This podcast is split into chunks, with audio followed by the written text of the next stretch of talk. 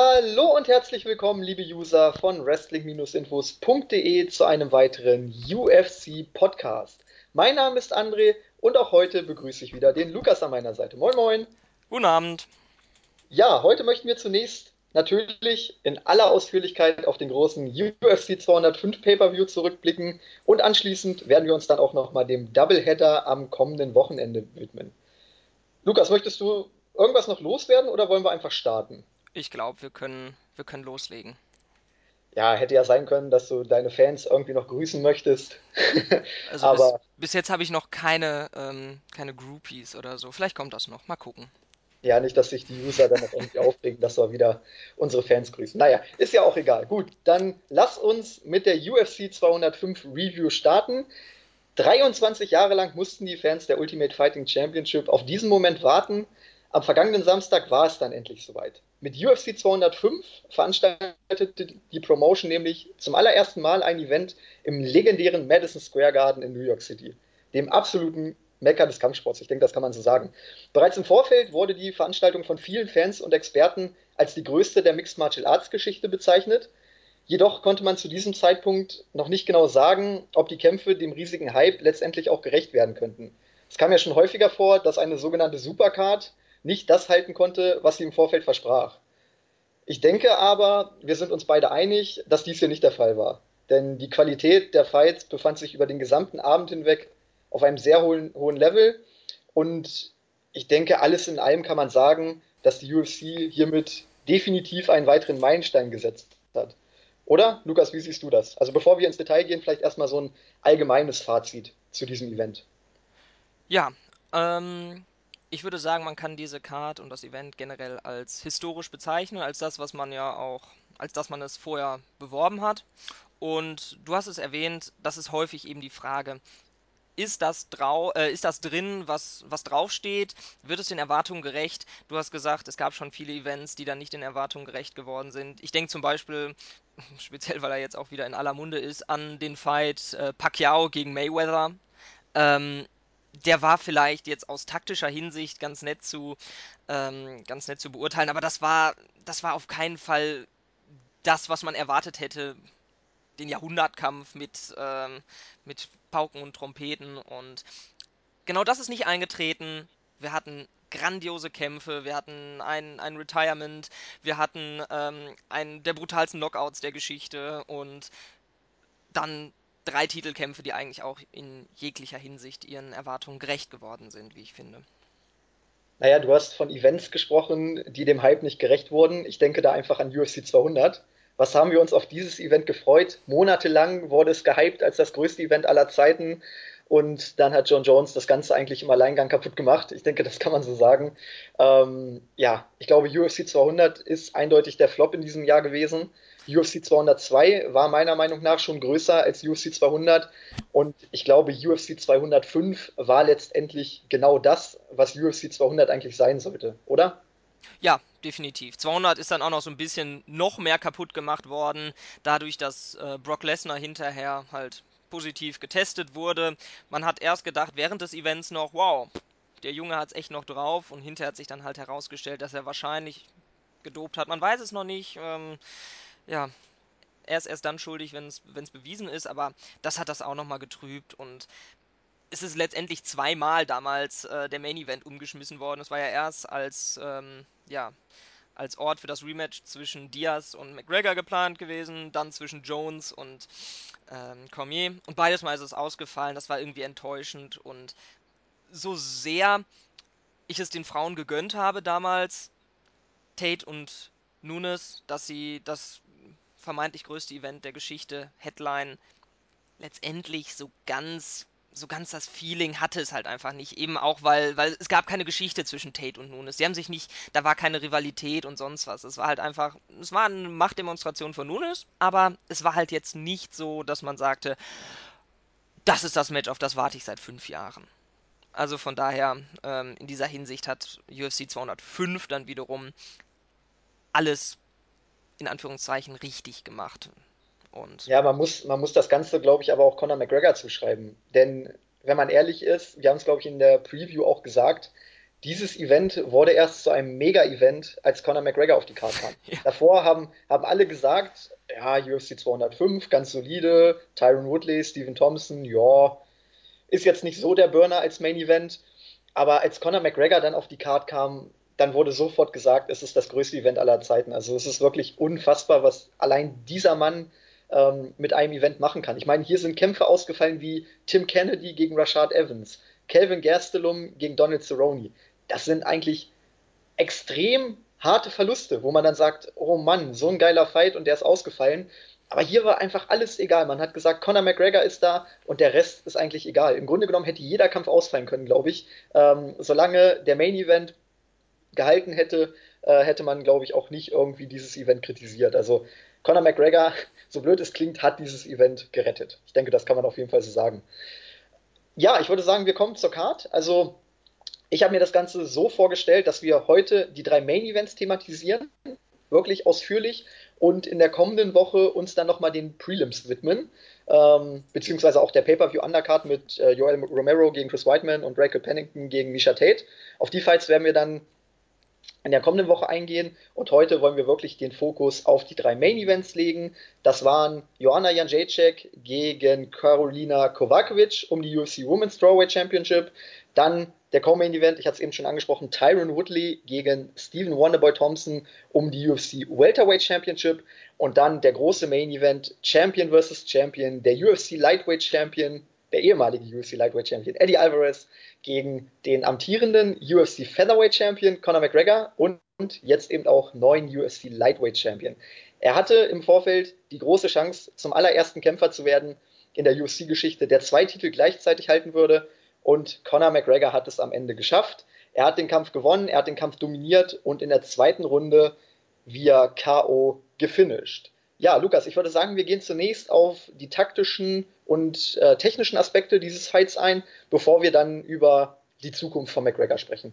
Wie würdest du den Fight analysieren? Was waren für dich die ausschlaggebenden Punkte, warum McGregor Alvarez, ich denke, das kann man so sagen, deklassiert hat? Ja, auf der also zunächst erstmal, das war natürlich äh, die absolute McGregor-Show. Er hat vorher in der ganzen Fight Week ähm, auf diesen Moment hingearbeitet und das ist dann sozusagen der Punkt, auf den es ankommt. Wenn, wenn er hier versagt hätte, dann wäre das alles wie ein Kartenhaus zusammengebrochen und seine ganzen Aussagen wären ihm hinterher um die Ohren geflogen. Und genauso ist es eben nicht gekommen. Stattdessen hat er eben dieses absolute Meisterstück abgeliefert. Er hat all das gemacht, was, was er machen musste, um zu gewinnen. Eddie Alvarez hat auch ein paar Fehler gemacht, das hat er ja auch hinterher selber gesagt. Aber dass es letztendlich so deutlich werden würde, wie es geworden ist, das war nicht zu erwarten. Er hat es perfekt geschafft, die, sein, sein, Spiel mit, sein Spiel mit der Distanz durchzubringen, was, was mit zu den wichtigsten Aspekten in seinem Game gehört, neben seiner, neben seiner linken Bombe, die er da in seiner Faust hat. Das konnte man speziell in der zweiten Runde unglaublich gut sehen. Dieses Hände hinter dem Rücken, das war, das war kein großes Risiko, was er da eingegangen ist. Er war sich nur unglaublich sicher, dass er einschätzen kann, wie die Distanz sich zwischen den beiden verhält und dass er perfekt darauf reagieren kann.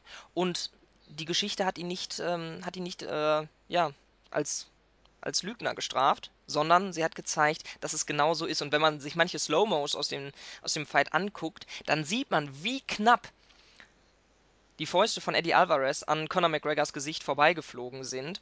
Und bei vielen anderen Fightern würde ich sagen, okay, da hat er ähm, gespielt, da hat er gegambelt sozusagen und ist mit einem blauen Auge bzw. ohne blaues Auge davongekommen.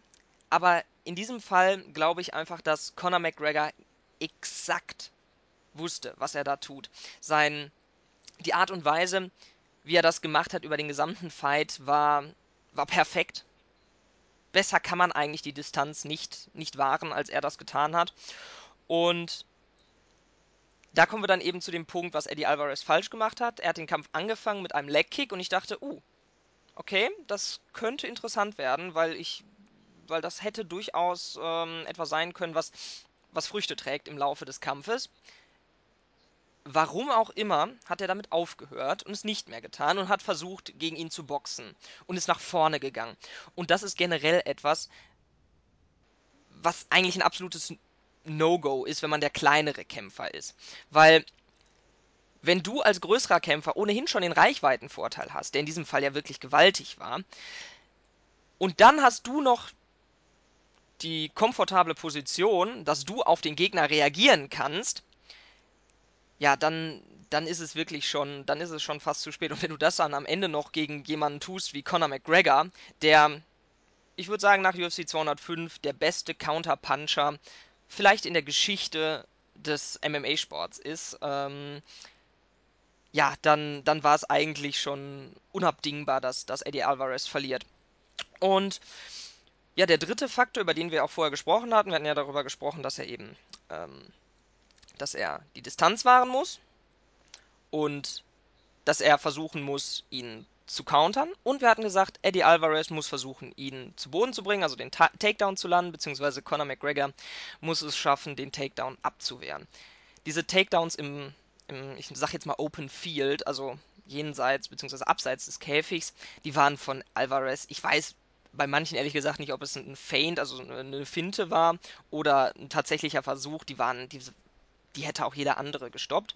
Was mich wirklich beeindruckt hat, war die Tatsache, dass Conor McGregor auch am Käfig es geschafft hat, auf den Beinen zu bleiben, obwohl das eigentlich genau Eddie Alvarez's äh, Spiel ist.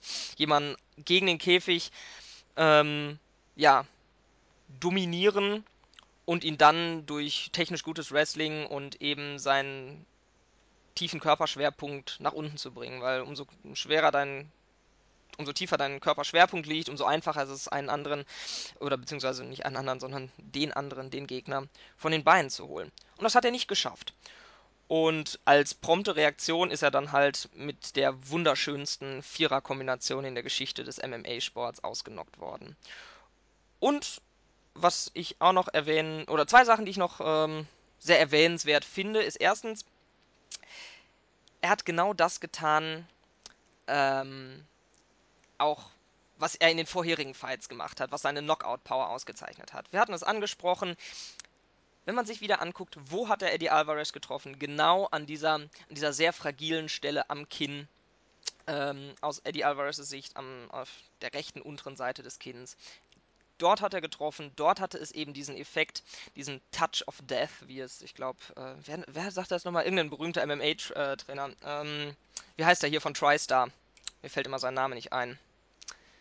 Hilf mir auf die Sprünge, Buvi. Firas Sahabi. Genau, so. ich musste, ich musste gerade auch kurz überlegen, aber der Name lag mir auf der Zunge. Es sind so viele Namen. Ähm, genau, er nennt es immer den Touch of Death und ähm, der ist eben eine Kombination aus guter Technik in der Schlagausführung und einer wirklich einer Laserskalpellmäßigen Präzision im, im Treffen. Und als letztes möchte ich noch auf einen Moment zu sprechen kommen, der jetzt nicht irgendwie durch technische Aspekte besticht, sondern eben durch ähm, so ein bisschen so für mich für den ganzen Fight stand. Das ist, ich glaube, es war der zweite Knockdown. Da liegt Eddie Alvarez am Käfig, guckt hoch zu Conor McGregor und man sieht die Angst in seinen Augen. Das ist wirklich das absolut perfekte Bild, wenn man in einem Wörterbuch ähm, zu dem Spruch wie das Kaninchen vor der Schlange, dann könnte man dieses Bild daneben pappen. Er guckt nach oben und man sieht, wie er denkt, oh fuck, wo bin ich hier reingeraten? ich glaube, das ist einfach eine der Sachen, dass die Leute, bis sie mit Conor McGregor im Oktagon stehen, nicht verstehen, wie schnell, wie präzise und mit welch einer ja, Tödlichkeit er zuschlägt. Und ich glaube, in dem Moment hat er es am, also allerspätestens dann hat er es registriert. Und da war für mich der Fight eigentlich schon vorbei. Danach war ich mir relativ sicher, dass Conor McGregor das Ding nach, äh, nach Hause holt. Und ja, ich glaube, das sind so die wesentlichen Aspekte des, ähm, des Kampfes. Wenn ich jetzt irgendwas vergessen habe, dann ähm, Schande auf mein Haupt. Ja, ich, ich versuche erstmal ein paar Dinge aufzugreifen, die du schon gesagt hast. Du hast ja gesagt, dass äh, Conor McGregor in der zweiten Runde sehr provokant gekämpft hat, mit den Armen hinter den Rücken. Äh, ich weiß nicht, ob du die MMA-Hour am Montag gesehen hast.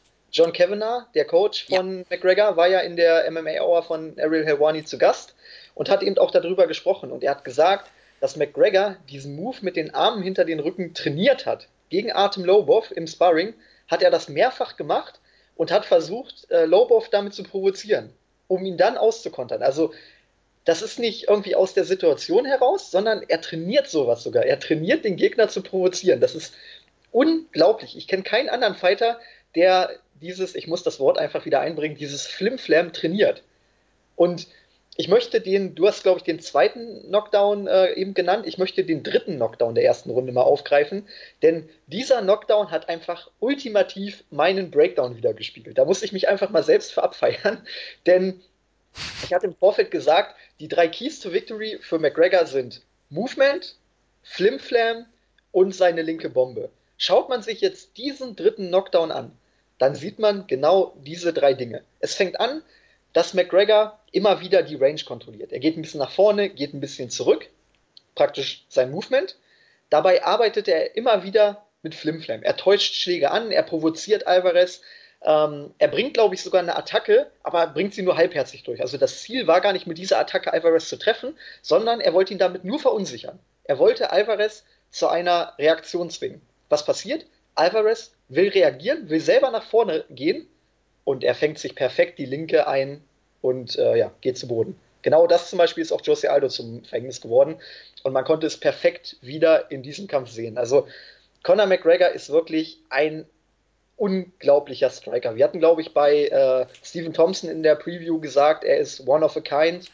Ich muss sagen, Conor McGregor ist one of a kind. Es ist unglaublich, du hast es gesagt, äh, er ist einer der besten Counter-Striker, wenn nicht sogar der beste Counter-Striker äh, in der Geschichte des MMA-Sports. Bei allem Respekt vor Lyoto Machida, bei allem Respekt vor Anderson Silva. Das, was Conor McGregor macht, äh, das hat Anderson Silva in einem Kampf geschafft gegen Forrest Griffin. Ansonsten kann ich mich nicht daran erinnern, dass er den Gegner dermaßen vorgeführt hat, wie es Conor McGregor in seinen letzten Kämpfen getan hat. Also wirklich unglaublich er hat den Takedown herausragend verteidigt, nicht nur im Open Field, wie, wie du es genannt hast, sondern eben auch am Käfig. Und auch da sieht man wirklich eine stetige Entwicklung. Ich, ich erinnere mich da noch an den Kampf gegen Chad Mendes, wo er wirklich Probleme mit den Takedowns hatte. Er ist ja, glaube ich, da drei oder viermal zu Boden gegangen. Im äh, Kampf gegen Nate Diaz war es dann schon so, dass man gesehen hat, er hat sich verbessert. Aber auch im zweiten Nate Diaz-Kampf hat er immer noch Takedowns am Käfig kassiert. Und hier im Kampf gegen Alvarez war es so, dass Alvarez alles probiert hat er ist ein Grinder. Er ist einer, der am Käfig mit, mit dem Clinch und den Takedown-Versuchen ganz, ganz eklig ist. Er hatte nicht den Hauch einer Chance. Er konnte sich da in keinster Weise durchsetzen. Die Keys to Victory für Alvarez waren ja auch aggressiv nach vorne pushen, McGregor nicht sein Ding machen lassen, den Takedown versuchen und wenn er getroffen hat, dann natürlich mit der Barrage an Punches, wie es so schön heißt, nachsetzen. Davon hat man nichts gesehen. Die Takedowns haben nicht funktioniert. Er hat es nicht geschafft, McGregor oder er, er hat es nicht geschafft, den, den äh, Gameplan von McGregor irgendwie zu stören. McGregor konnte ganz locker sein Ding durchziehen und wenn er das macht, dann ist er nahezu unschlagbar. Und Alvarez hat es halt gar nicht geschafft, McGregor auch nur in irgendeiner Weise zu verwunden. Ich glaube, in der zweiten Runde hat er mal ein oder zwei gute Treffer gelandet, aber ansonsten kam da gar nichts. Also, das war von vorne bis hinten eine Meisterleistung von Conor McGregor. Und ich weiß nicht, was mit Eddie Alvarez los war, ob es wirklich der Druck war, ob er mit diesem Druck nicht klargekommen ist aber das war nicht der Eddie Alvarez, den wir kennen. Und ich, ich frage mich halt, ist Conor McGregor wirklich so gut? War Eddie Alvarez jetzt hier besonders schlecht? Es ist halt schwer, schwer zu sagen. Also ich glaube, es war so ein bisschen beides. Ich glaube, Conor McGregor hat einfach einen richtig guten Tag erwischt und Eddie Alvarez einen richtig schlechten. Und deshalb haben wir hier wirklich einen, ich würde gar nicht sagen zwei Klassenunterschied gesehen, sondern drei Klassenunterschied. Also Conor McGregor hat hat Alvarez deklassiert. Und ähm, ja, die Frage an dich, war McGregor so gut? War Alvarez so schlecht? Oder wie, wie hast du es gesehen? Ja, das ist eine, eine sehr, sehr gute Frage. Ähm, ganz kurz vorher noch, weil es eben halt auch so ein bisschen so taktische Sachen sind. Ähm, eine wichtige Sache, die man auch in diesem Kampf wieder gut beobachten konnte und ganz, ganz wichtig für McGregors Game sind, ist, dass er nicht nur wo er getroffen hat, sondern auch von wo er seine Schläge losgelassen hat. Sprich, welche, welche Winkel er ähm, ge, ja, geschaffen Kreiert hat. hat. Kreiert Ge hat. Genau, sehr gut. äh, ähm, und das ist eben die, die Sache. Wenn du frontal vor jemandem stehst und der steht da in einem stabilen, sicheren Stand, der hat sein Kinn unten, der hat seine Muskeln angespannt und du schlägst ihm vors Kinn. Natürlich, Das kann auch immer ein Knockout-Treffer sein, aber dann steht der andere stabil, er kann den Schlag absorbieren und er kann was dagegen tun. McGregor schafft es immer, dass er, dass er von einer Seite mit seinem Schlag kommt, sodass er den Körper in der möglichst für denjenigen, der den Schlag absorbieren muss, ungünstigsten, äh, aus dem ungünstigsten Winkel heraus trifft. Und das ist sehr, sehr wichtig für ihn, weil dadurch erzielt er halt auch eben diese Knockdowns, die auf der einen Seite ähm, psychologisch sehr, sehr wichtig sind, rundentechnisch auch sehr, sehr wichtig sind und natürlich ist auch der Kopf und damit letztendlich auch die Absorbat, äh, also die, äh, so wie du den Schlag mit dem Kopf absorbierst, schwächer. Sprich, der Kopf selber nimmt mehr Schaden. Und äh, das alles führt eben dazu, dass du, ähm, dass die noch mehr Wirkung zeigen. Und zu der Frage, ist McGregor so gut oder Alvarez so schlecht? Ähm, ich glaube, dass tatsächlich McGregor so gut ist. Weil dein Gegner wird immer nur so gut, wie du ihn werden lässt. Und McGregor hat Alvarez auf das Schlechteste runtergebrochen, was bei einem Eddie Alvarez nur möglich ist. Eddie Alvarez ist für mich einer der besten Pound-for-Pound-Fighter aller Zeiten. Er ist ohne Zweifel einer der besten Lightweights aller Zeiten, aber auch Pound for Pound sehe ich ihn sehr, sehr weit vorne. Und die Art und Weise, mit der McGregor dann ähm, ihn tatsächlich hat ja, alt aussehen lassen, das war einfach nur unfassbar beeindruckend. Wenn ich dann noch irgendwann irgendwo lese, dass Leute noch sagen, Conor McGregor ist nur Hype oder nur Talk, da, da fasse ich mir ehrlich gesagt nur an den Kopf. Das ist etwas, was ich jetzt auch noch unbedingt loswerden wollte, weil das mich einfach so. Es regt mich nicht auf, es fasziniert mich, muss ich ehrlich gesagt sagen, weil es einfach so fernab jeglicher Realität ist. Egal, ob das jetzt ist, er ist nur, äh, er ist einfach nur ein guter Striker und äh, er wurde beschützt von der Promotion und soll er doch mal gegen Leute in ihrer Prime antreten oder gegen irgendwelche Wrestler oder so. Da packe ich mir wirklich an den Kopf und denke mir, was ist denn falsch mit diesen Leuten? Ich verstehe es, wenn man McGregor nicht mag, ja, weil ihm sein, weil einem die Art und Weise, wie er, wie er sich artikuliert, wie er sich ähm, generell im Ganzen gibt, einfach over the top ist und man sagt, nee, das, ich bin hier für den Sport und der Rest ist mir nicht so wichtig und wenn jemand dann da so einen, so Zirkus draus macht, finde ich das nicht gut. Das verstehe ich. Aber dann deswegen einfach jegliche Fakten zu, ähm, zu ignorieren, das ist einfach nur blödsinnig. Conor McGregor ist ohne Zweifel einer, ich sage nicht der, aber einer der GOATs, also Greatest of All Times. Das, ist, das steht für mich außer Frage. Er ist der Erste, der jemals zwei Titel gleichzeitig in der UFC hält. Ja, das allererste Mal, und die UFC gibt es jetzt schon ein bisschen länger, UFC 205 war der 23. Geburtstag. Dazu ist es noch so, dass er die nicht nur hält, er hält sie auch noch heute. Vor fünf oder vor zehn Jahren war das Niveau in der UFC noch deutlich niedriger. Und selbst damals hat es niemand geschafft, zwei Titel gleichzeitig zu halten. Ja? Und das dritte, was dann auch noch hinzukommt, ist die Tatsache, dass er das nicht nur in der UFC als erstes heutzutage schafft. Nein, er schafft es dann auch noch, das in der Featherweight und in der Lightweight Division. Vielleicht zwei, meiner Meinung nach mit der Welterweight Division, zwei der drei Divisions, die mit Abstand die höchste Qualität haben. Und wer dann noch ankommt und erzählt, Conor McGregor sei nur Hype, der hat, tut mir leid, einfach keine Ahnung von MMA. Und ähm, man muss sich auch nur mal die, seine Gegner angucken. Eddie Alvarez hat gerade Rafael dos Anjos, der auch eine absolute Killermaschine ist, klar besiegt. Er hat Jose Aldo in 13 Sekunden gefinisht.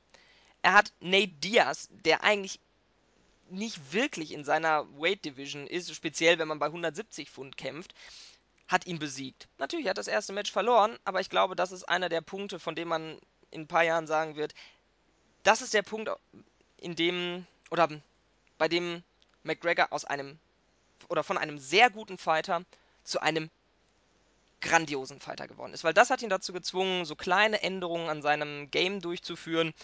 und ähm, niemals aufzuhören, sich zu optimieren.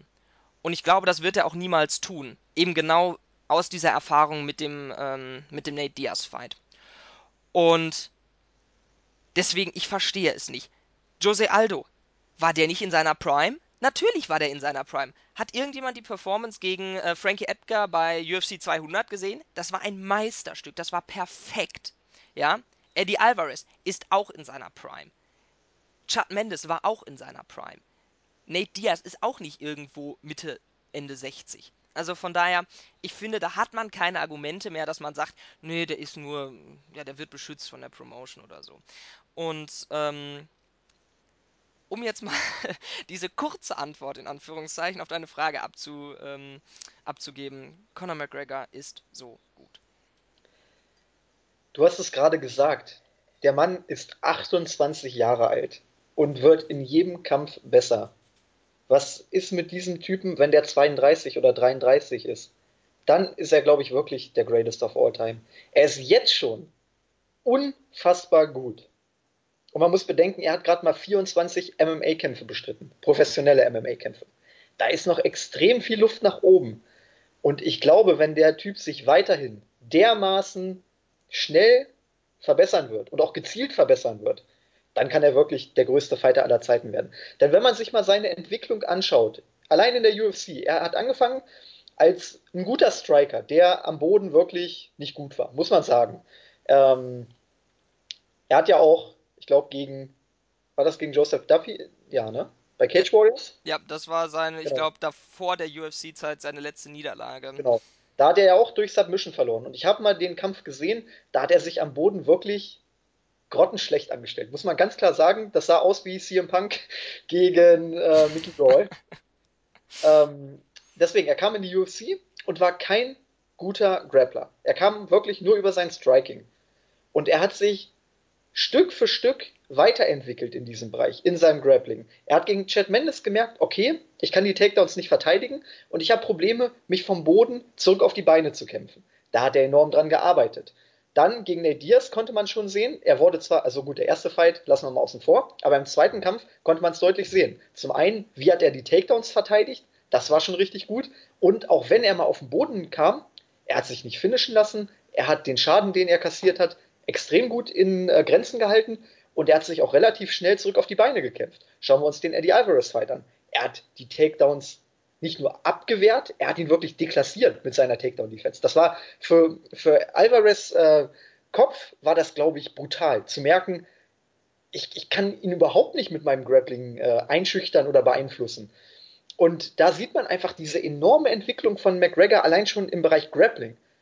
Und wenn man sich sein Striking anguckt, das hast du auch schon angesprochen, die Art und Weise, wie er sich bewegt, die Art und Weise, wie er antizipiert, wie er ähm, vorausschauend agiert, sein Movement ist dermaßen gut. Man muss mal darauf achten, er schlägt nicht dahin, wo der Gegner steht, sondern er schlägt dahin, wo er antizipiert, wo der Gegner hingeht. Und das macht ihn einfach so gefährlich, weil er weiß praktisch schon, welchen Schritt du machst, bevor du ihn gemacht hast. Und deswegen kann er seine Aktionen, seine Schläge, seine Kicks auch so timen, dass er sie perfekt setzen kann, weil er schon weiß, wo du stehst nach dem Schritt. Und genau da kommen die Schläge hin. Und das ist einfach schwer zu verteidigen, weil McGregor ist dir im Grunde genommen immer einen Schritt voraus. Der weiß schon, jetzt muss ich zuschlagen, bevor du überhaupt die Situation erkennst, wo stehe ich, wie ist die Range zu McGregor, in welchem Winkel stehe ich zu McGregor. Bis dahin hast du die linke schon kassiert und liegst am Boden. Und das macht ihn einfach dermaßen gut. Und dieses Striking und das Grappling, was ich eben schon angesprochen habe, das entwickelt er einfach Stück für Stück weiter. Und wie gesagt, er ist 28 Jahre alt. Der hat noch vier, fünf Jahre in seiner Prime, mindestens. Und wenn er sich kontinuierlich weiterentwickelt, so schnell wie er es bisher getan hat, dann hat er wirklich das Potenzial dazu, einer der größten Kämpfer aller Zeiten zu werden. Wenn nicht sogar der größte Kämpfer, weil du, du hast es eben schon angesprochen, Jose Aldo, Chad Mendes, Nate Diaz, Eddie Alvarez, das sind Weltklasse-Fighter, das sind mit die besten Kämpfer der Welt. Und die hat er nicht nur besiegt, die hat er deklassiert. Jose Aldo, Eddie Alvarez. Das sind nicht nur Siege, das sind wirklich deklassierende Siege. Und das macht ihn einfach so großartig. Er hat den Gegner vorgeführt. Er hat ihn nicht nur besiegt, er hat ihn vorgeführt. Ich frage mich halt die ganze Zeit so ein bisschen, was hätte Eddie Alvarez anders machen können? Ich, ich habe nicht so eine wirkliche Antwort, denn er hat versucht, den Takedown durchzubringen, hat nicht funktioniert. Seine Stärke war das Wrestling. das war überhaupt kein Faktor.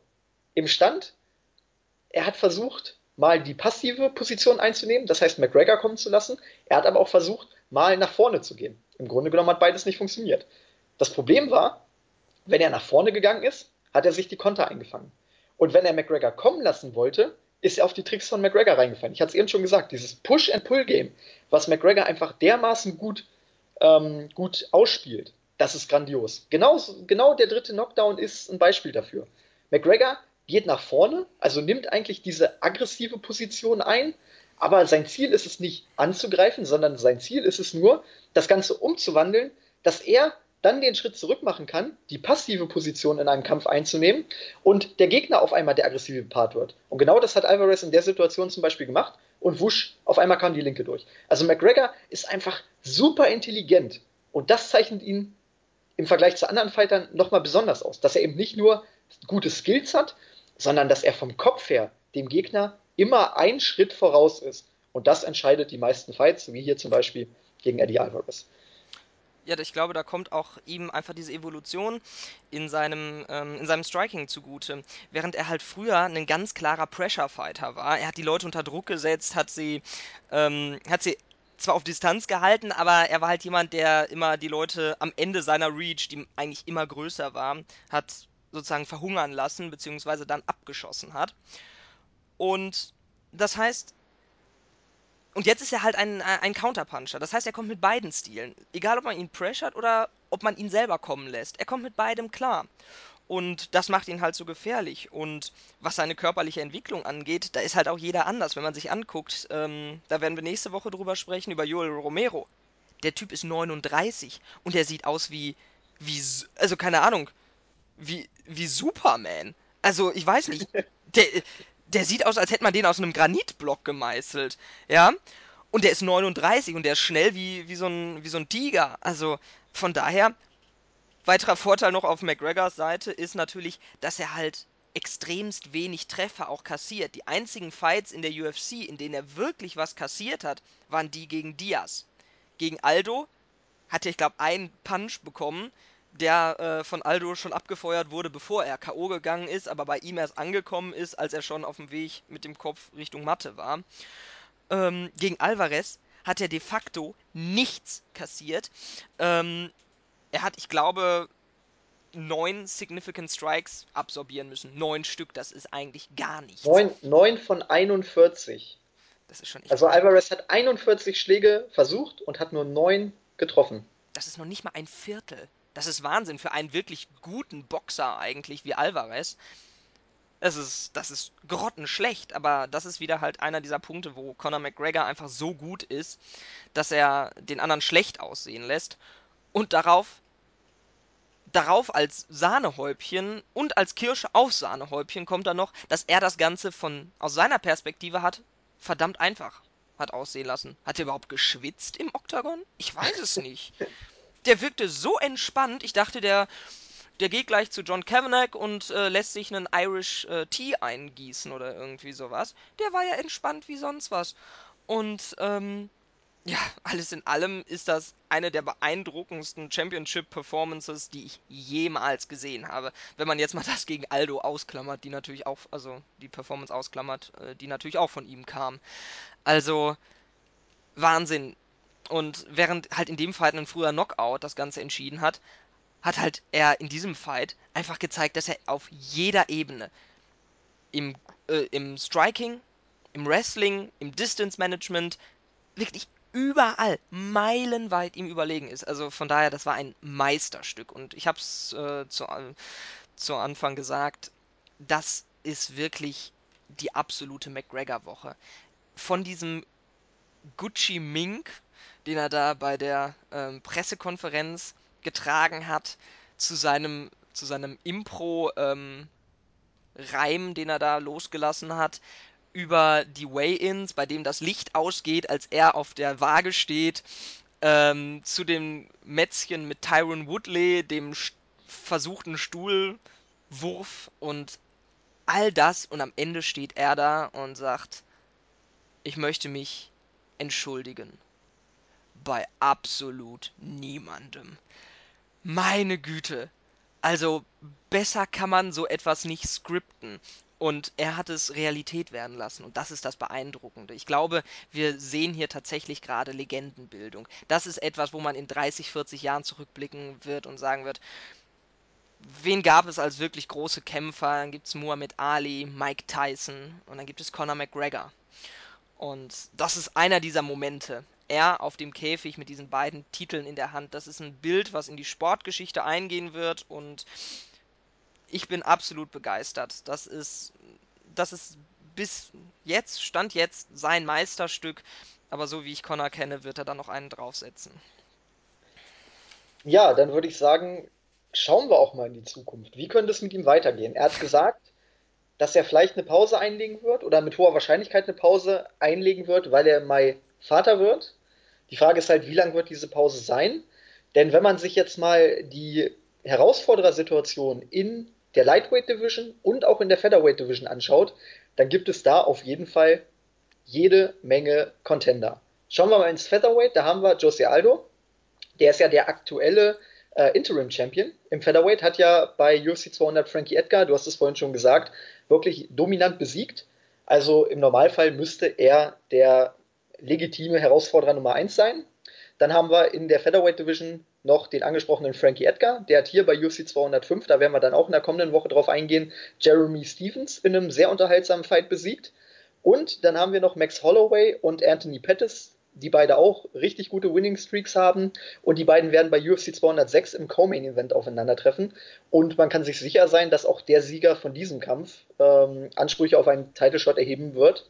Von daher haben wir Aldo, Edgar und eben den Gewinner von Holloway gegen Pettis im Featherweight, allein im Featherweight. Also haben wir da schon drei mögliche Contender. Im Lightweight ist es so, dass man zum einen Khabib Nurmagomedov hat, der eigentlich schon den Titelkampf 4 bekommen sollte, bevor der Superfight zwischen Alvarez und McGregor gebuckt wurde. Nurmagomedov hat bei diesem Event Michael Johnson ja nicht ganz so extrem deklassiert, wie es äh, McGregor mit Alvarez getan hat, aber es war trotzdem eine verdammt dominante Performance, hat ihn in der dritten Runde via Submission besiegt. Und auf der anderen Seite haben wir Tony Ferguson. Also Nurmagomedov und Ferguson sind im Lightweight die beiden Top-Contender. Auch Ferguson hat eine richtig gute Winning Streak am Laufen. Nur muss man sagen, dass Ferguson vielleicht den Fehler gemacht hat, dass er das Trash-Talking von McGregor nicht irgendwie aufgegriffen hat. Er hat einfach gesagt, ja, vielen Dank bei meinem Trainer, vielen Dank bei den Fans, ich bin raus. Nurmagomedov hat sich wirklich auf das Trash-Talking eingelassen und hat nach, nach dem Kampf ähm, im Octagon mit Joe Rogan zusammen ordentlich Dampf gemacht in Richtung McGregor, in Richtung des Champions. Und man kann sagen, dass Nurmagomedov im Vergleich zu Ferguson vielleicht leicht die Nase vorn hat, wenn es um die Contenders-Frage im Lightweight geht. Zumal es immer noch den ominösen Namen Nate Diaz gibt. Auch der ist immer wieder im Gespräch. Aus sportlicher Sicht ist er sicherlich nicht der legitime Herausforderer Nummer 1, aber er hat eben diese fast schon legendäre Fehde mit McGregor. Zwei Kämpfe gab es schon, je, jeweils mit einem Sieg für McGregor und einem Sieg für Diaz. Und Gerüchten zufolge soll der Stockton Boy auch äh, die Post-Fight-Party von McGregor gecrashed haben. Also McGregor hat wohl irgendwo in New York in einem Club gefeiert und Nate Diaz soll wohl mal vorbeigeschaut haben. Also das ist nicht bestätigt, aber TMZ hat ihn wohl da in der Nähe gesehen und das wäre ja wahrscheinlich. So, das ist die Situation im Lightweight. Also da haben wir auch zwei Top-Contender und eben den ominösen Namen Nate Diaz. Und die dritte Option wäre ein Wechsel in die Welterweight Division. Du hast schon den Streit zwischen McGregor und Woodley bei den Wayans angesprochen. Auch da würde es sicherlich eine schöne Story geben. Und der Welterweight Champion gegen den Two-Weight Champion, das wäre ja ein Fight, der würde nochmal ein ganz anderes Level erreichen als äh, ja, der Lightweight Champion gegen den Featherweight Champion. Da ist halt die Frage, ist es sinnvoll, gleich zwei Titel auf Eis zu legen? Das ist eben das große Thema. Deswegen sollte man diese Variante auch, ja, ich sag mal, als unwahrscheinlich einordnen, denn aktuell ist das, glaube ich, kein Thema. Es gibt aber einen Fun Fact, denn nach dem Kampf hat man McGregor den Titel von Woodley gegeben, da man den Featherweight-Titel nicht zur Hand hatte. Also die UFC-Offiziellen haben wohl den Featherweight-Titel von McGregor im Lockerroom vergessen und da musste man improvisieren, hat schnell den Titel von Woodley genommen und hat McGregor den um die Hüften geschnallt, damit er praktisch mit zwei Titeln feiern konnte. Also auch da würde es sicherlich eine Vorgeschichte geben. Dennoch sollte man diese ja, Woodley gegen McGregor-Geschichte vielleicht nicht überbewerten. Ich denke, das könnte langfristig mal eine Option werden, aber in der näheren Zukunft sollte man nicht damit rechnen. Es wird auf die Lightweight Division oder auf die Featherweight Division hinauslaufen und da gibt es reichlich Contender. Und jetzt die große Frage an dich. Ich glaube, die ist verdammt schwierig zu beantworten. Gegen wen wird Conor McGregor als nächstes antreten? ja, ähm, erstmal nochmal kurz, ich glaube, es war sogar tatsächlich so, dass es überhaupt gar keinen Titel mehr gab. Ich glaube, Connor hat seinen in Irland gelassen und ähm, dementsprechend war man da komplett ratlos. Und das Woodley, der dann mehr oder weniger freiwillig abgenommen wurde, das ist irgendwie so ein, so ein Schildbürgerstreich, da, da packe ich mir nur an den Kopf. Also, na, Organisation, die für 4,2 Milliarden Dollar verkauft wurde, der darf doch nicht sowas passieren. Da müssen doch zwei, drei Bells irgendwie sein, falls irgendwie was schief geht, dass man den noch irgendwem an den Kopf schmeißen kann. Also, das nur vorne weg, das war also schlecht naja, also, also Dan, Dana White hat gesagt, dass McGregor den wohl selbst im Lockerroom vergessen hat. Also der Ach, war ja bei der, bei der Pressekonferenz, war der Titel da, also hat er ihn auf jeden Fall mitgehabt. Ach, ja, richtig, da hast du recht. Aber er soll ihn wohl im, im Lockerroom einfach vergessen haben. Naja, aber warum. Ach, also das ist irgendwie ein bisschen dilettant, äh, dilettantisch. Ähm, warum hat man da nicht irgendwen zu dem Lockerroom geschickt, wenn der da lag? Also ich verstehe es nicht. Naja, ist ja auch egal. Ähm, letztendlich der Kasus Knacktus in der ganzen Geschichte, glaube ich, liegt hier bei, ähm, bei Dee Devlin, das ist die Freundin von äh, Conor McGregor, ähm, und eben ihrer Schwangerschaft. Wenn sie nicht schwanger wäre und Connor, oder beziehungsweise, oder wenn Connor das nicht als Anlass nehmen würde, um, um eine Auszeit zu nehmen, dann glaube ich tatsächlich, dann würden wir als nächstes den Kampf Conor McGregor gegen Tyron Woodley sehen. Weil dann könnte man ihn gegen Woodley antreten lassen und dann halt nach dem Ausgang des Fights, wie immer das dann halt ausgeht. Ähm, viele sagen, äh, Woodley würde ihn in der Pfeife rauchen. Ich glaube, niemand raucht Connor in der Pfeife. Natürlich Kane Velasquez wahrscheinlich schon, aber ähm, solange Connor sagt, ich kann das, ich weiß nicht. In der Vergangenheit haben auch ich häufig gesagt, oh Gott, ich glaube, das wird nichts. Und er hat uns so oft ähm, eines Besseren belehrt. Deswegen bin ich da jetzt ein bisschen vorsichtig wenn er sagt, ich kann gegen ähm, Tyron ankämpfen und ihn besiegen, dann glaube ich, hat er auch eine Chance. Aber eben mit dieser Schwangerschaft von seiner Freundin, ähm, glaube ich, wird daraus nichts. Weil wenn man sich mal so den Zeitplan so ein bisschen anguckt, Connor hat ja auf der Pressekonferenz erst gesagt, dass das Kind im März kommen sollte. Es soll aber nicht im März, sondern es soll im Mai kommen. Das sind nochmal zwei Monate später. Und es ist ja nicht so, dass dann sozusagen, wenn das Kind draußen ist, dass dann ähm, für Connor die Zeit gekommen ist, wieder ins Gym zu gehen. Ich glaube, er möchte eben diese Erfahrung haben oder diese Erfahrung machen, Vater zu werden, Vater zu sein. Und die hast du ja nicht, wenn du das Kind im Krankenhaus in den Arm hältst und sagst, yippie ja yeah, Schweinebacke, ich bin Papa, sondern alles danach ist ja auch so ein bisschen so diese aufregende Zeit und die möchte er, so wie ich das verstanden habe, genießen und ähm, ja, Mai, sag mal, zwei, drei Monate will er danach natürlich noch mit seiner Familie verbringen und alles, dann sind wir schon Juni, Juli, August. Und dann musst du wieder ins Training kommen. Natürlich, er wird nicht komplett aufhören und fett wie, wie Obelix werden, aber er wird sicherlich nicht äh, sein Trainingspensum aus der jetzigen Zeit beibehalten. Dementsprechend, er braucht ein bisschen Zeit, um zurückzukommen und dann für den nächsten Kampf braucht er ein ganz normales 6, 7 Wochen äh, Trainingscamp. Und dementsprechend glaube ich, ist die Wahrscheinlichkeit relativ groß, dass wir ähm, Conor McGregor das nächste Mal erst im November nächsten Jahres, also ziemlich genau in einem Jahr wiedersehen. Und zwar wieder in New York, wieder im Madison Square Garden. Ich glaube, dass die UFC aus dem Madison Square Garden und aus New York und aus dem Event dann im November so ein bisschen so, ja, so ein bisschen den Super Bowl, das ähm, WrestleMania, was auch immer, das MMA machen möchte. Ich glaube, dass wir nächstes Mal halt wieder so eine richtige Fight Week haben. Dieses Mal hat man das natürlich nicht gemacht, weil der Pay-per-View das allererste Event werden sollte im Madison Square Garden. Ähm, nächstes Mal bin ich mir relativ sicher, wird man das so machen wie bei UFC 200, dass man eine, vielleicht auch, wenn wieder eine ein TUF-Finale ansteht, auch noch zwei Fight Nights vor, vorschiebt. Das heißt, man hätte dann auch wie dieses Jahr zwei Fight Nights und dann einen großen Pay-Per-View. Und ich glaube, dass wir dann Conor McGregor das nächste Mal sehen werden. Weil das einfach. Er hat es nicht nötig, sich hetzen zu lassen. Die UFC hat nicht die Mittel und nicht die, beziehungsweise nicht die Druckmittel, ihn hetzen zu können. Der Junge ist mittlerweile reicher, als äh, er es ähm, jemals wieder kaputt machen könnte. Und dementsprechend glaube ich, dass man ihn da wieder kämpfen lassen wird. Und ich glaube, dass es dann um den Lightweight-Titel gehen wird. Und die Geschichte, also im Featherweight-Bereich, ehrlich gesagt, da bin ich überfragt. Die Situation ist so chaotisch mit Jose Aldo, der die ganze Zeit davon redet, dass er gerne retiren möchte und zurücktritt und ähm, ja aus der UFC entlassen werden möchte da wage ich ehrlich gesagt keine Prognose. Ich weiß nicht, wie es da weitergeht. Ob man vielleicht den Interim-Titel ihm aberkennt, wenn Aldo wirklich geht und dann ihn vielleicht zwischen dem Gewinner zwischen Pettis und äh, Holloway und Edgar auskämpfen lässt oder ob Aldo gegen den Gewinner zwischen Pettis und Holloway kämpft, ich weiß es nicht.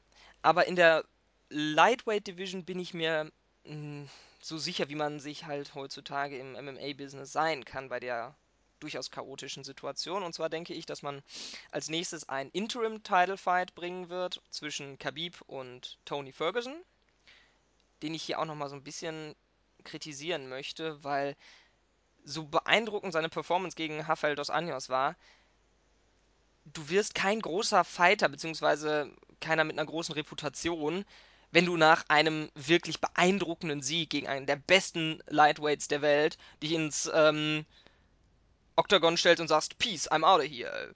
Viva Mexico! Das ist nicht die äh, Art und Weise, wie du dir, ähm, ja, irgendwie eine Reputation oder einen Ruf oder sowas in der Art aufbaust. Aber ich glaube, dass die beiden jetzt tatsächlich als nächstes einen, einen Title-Shot bekommen werden, aber halt nicht den, den sie eigentlich haben wollen gegen Connor, sondern halt um den Interim-Title. Das wird man jetzt, denke ich, Anfang des Jahres, Februar, März machen. Und dann werde ich mal so ein bisschen voraussagen, das ist ein bisschen gewagt, aber ich könnte mir vorstellen, dass dann der Gewinner und der Interim-Title-Holder seinen Titel im, ja, vielleicht im August oder so, gegen Nate Diaz verteidigen muss. Nate Diaz hält immer noch, der hat nicht wirklich beeindruckende Siege in der Vergangenheit, außer den einen, und das ist der beeindruckendste von allen, das ist der gegen Conor McGregor. Und deswegen glaube ich, dass man ihm diesen Titelshot geben wird.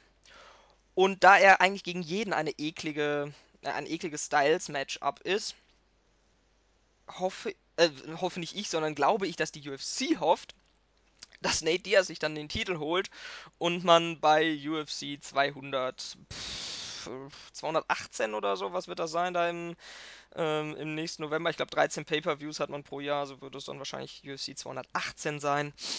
Ähm, dass die UFC dann hofft, dass man McGregor gegen Diaz 3 bringt.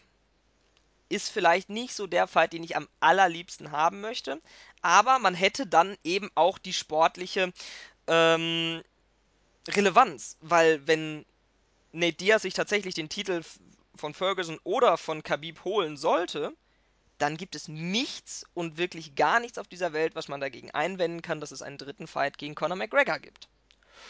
Und das wäre jetzt mal so eine sehr, sehr weite Prognose in die Zukunft. Es kann total anders kommen und ähm, Khabib bricht sich irgendein Bein mal wieder oder wird vom Bären aufgegessen, ich weiß es nicht. Ähm, dann ist das natürlich alles hinfällig, aber das ist jedenfalls etwas, was ich mir vorstellen könnte, wie es, wie es laufen, wie die Möglichkeit besteht, dass es läuft. Und wie es dann am Ende läuft, äh, werden wir sehen. Aber ich glaube, wir sind auf jeden Fall ähm, wir dürfen uns anschnallen für ein paar richtig, richtig geile Fights, weil Khabib gegen Ferguson, wow, das klingt richtig, richtig gut. Khabib gegen McGregor ist ein Fight, den ich unglaublich gerne sehen möchte. Khabib gegen, ähm, eigentlich Khabib möchte ich immer gerne sehen.